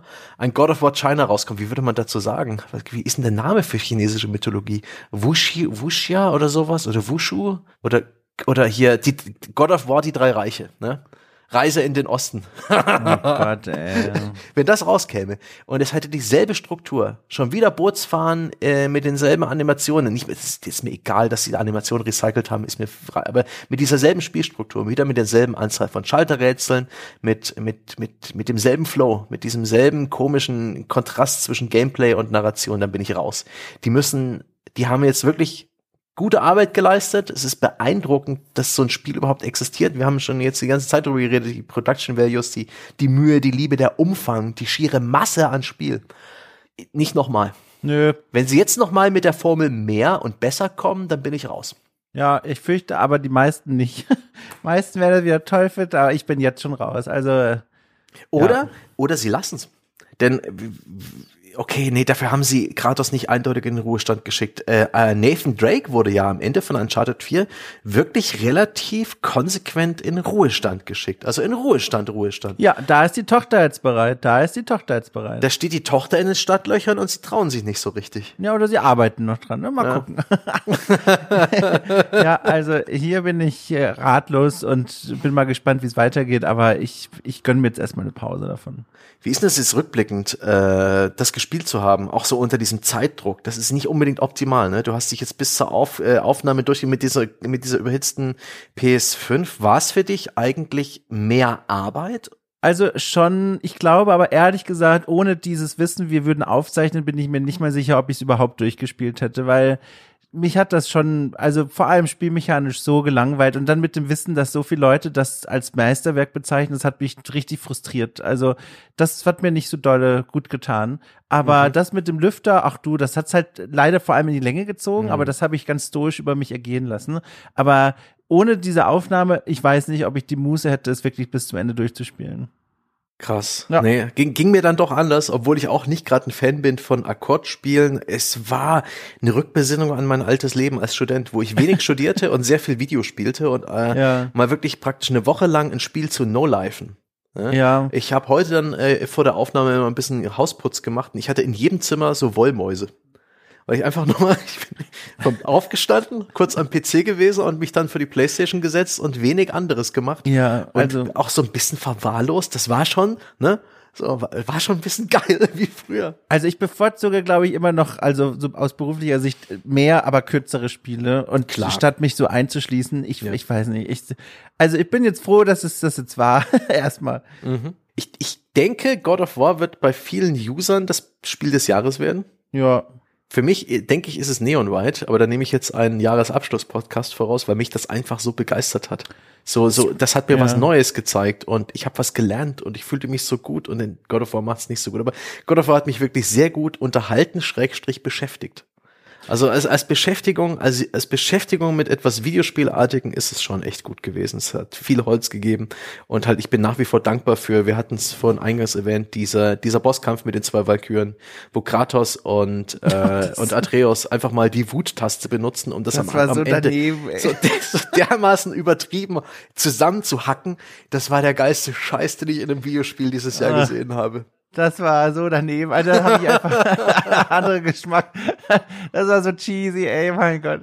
Das war völlig übertrieben. Da haben sie einfach mal auf, auf, äh, auf, auf, äh, wirklich die Logik ein bisschen rausgelassen und einfach mal ganz kurz äh, ein, ein B-Movie äh, inszeniert. Ja. Und auch sonst der, der Bosskampf mit äh, mit Odin war geil inszeniert, hatte ein schönes Pacing. Heimdall hat mich so fertig gemacht. Das war der Bosskampf, wo ich dann in, in der dritten Phase ins Bett gegangen bin, weil ich es nicht mehr gepackt mhm. habe und am nächsten Morgen ging's. Ähm, viele Sachen oder auch gerade die Hunde, die ganzen Hundegeschichten, die großen und die kleinen Hunde und Wölfe in diesem Spiel, ja. ähm, auch wie äh, wie hieß er Gnier, Gnar, der, ja, der Höllenwolf. Ja, genau, ja, ja, ja. Fantastisch, wie das ja. inszeniert war und wie auch zum zum zum Abschluss. Okay, du hast völlig recht, das ist so eigentlich ein, eine Vietnam-Kriegsszene gewesen, Ragnarok mit den Hubschraubergeräuschen, als diese Elfen da angeflogen sind. Unglaublich.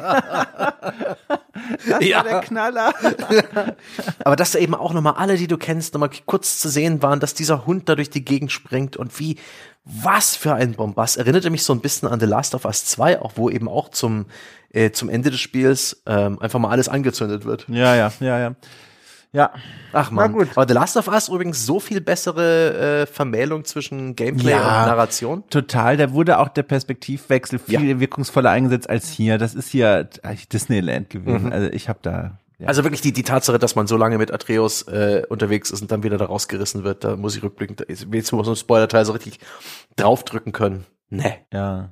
Ich fand es einmal cool, um das vielleicht noch zu sagen, als es passiert ist, dass man zum ersten Mal ihn spielen konnte, mhm. das fand ich toll. Ähm, aber danach Gimmick hat mich genervt. Ich fühlte mich jedes Mal, wenn ich einmal in ihm so drin war, in seiner Position, weil seine Abschnitte waren so ein bisschen Gameplay-light. Die waren nicht ja. so vollgestopft, die waren linearer, die waren fokussierter. Da fühlte ich mich dann immer so richtig wohl. Da ist, spielt sich auch ein bisschen mehr wie ein Shooter. Ja, genau. Und dann nehmen sie mir das schon wieder weg und ich muss mich dran erinnern, welche von diesen 30 äh, Nebenaufgaben ich gerade noch machen wollte, äh, wofür ich noch irgendwie Ressourcen brauche und wie sich dieser Kratos eigentlich steuert. Krass. Ja. Naja. Ja. Ein, ein, ein, ein interessantes Spiel. Es hat Spaß gemacht, das zu spielen, zum einen und drüber, mich drüber aufzuregen, mich zu ärgern, drüber nachzudenken, warum ich mich gerade ärgere, teilweise auch, warum ich gerade Spaß habe und warum ich es auch durchgespielt habe und warum ich tatsächlich nach, nach dem Durchspielen noch ein paar Stunden rein investiert habe.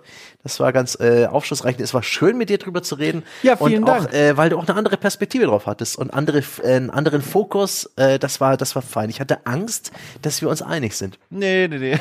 ich war mir schon, hatte irgendwie ein gutes Gefühl, aber und es wurde gutes Gefühl. Es, es wurde auch gut. Also auch dir ein Dankeschön und äh, auf, auf zu neuen Spieleufern, sage ich mal. Ja, also wir haben jetzt auch produktionsmäßig im Projekt äh, eine Woche lang sehr wenig geschafft. Also das, die nächste Woche werden wir ganz schön schwitzen und aufholen, um, um wieder ein bisschen unseren Bäckern was zu bringen. Aber das war's jetzt mal mit unserem normalen Podcast ähm, zu God of War Ragnarok. Wie gesagt, äh, André und Jochen werden sich nochmal äh, komplett ohne jegliche äh, Rücksicht auf Spoiler von Sekunde eins an auf das Thema stürzen und ich bin mir sicher, da wird es nochmal deutlich, ich, ich, mein Bauchgefühl ist deutlich kritischer zur Sache gehen. Ich kann's, ich kann, ich kann's nicht genau sagen, aber ich nehme es einfach mal an. Insbesondere was Story und Pacing angeht. Ähm, von André weiß ich, dass das Spiel einfach zu groß für ihn war. Zu groß, zu viel. Ist auch ein, ein, eine Kritik, die wir hier beide übereinstimmt hatten. Da bin ich auch sehr gespannt. Den höre ich mir dann wahrscheinlich auch an, wenn er rauskommt. Und den ganzen Eigenwerbungskram habe ich schon erledigt. Ihr wisst Bescheid, liebe Leute. Unterstützt uns, wenn ihr wollt und wenn ihr könnt. Und wenn nicht, dann ist schön, dass ihr zugehört habt bis zum Schluss. Ich hoffe, ihr habt das Spiel auch wirklich durchgespielt oder habt wirklich vor, es niemals zu spielen. Nicht, dass ihr jetzt sauer seid. Dann habt ihr euch diese Spoilerwunde selbst zugefügt. Ja, gut. Wir haben uns dafür die God of War Wunde selbst zugefügt und legen uns jetzt erstmal alle kollektiv hin und schlafen ein Wochenende. Gute, gute Nacht, Dom. Gute Nacht, Sebastian. Es war sehr schön. und gute Nacht und einen schönen, eine, einen schönen Herbst und Winter euch noch. Liebe Freunde an den Geräten, wir hören uns nächsten Sonntag. Bis dahin.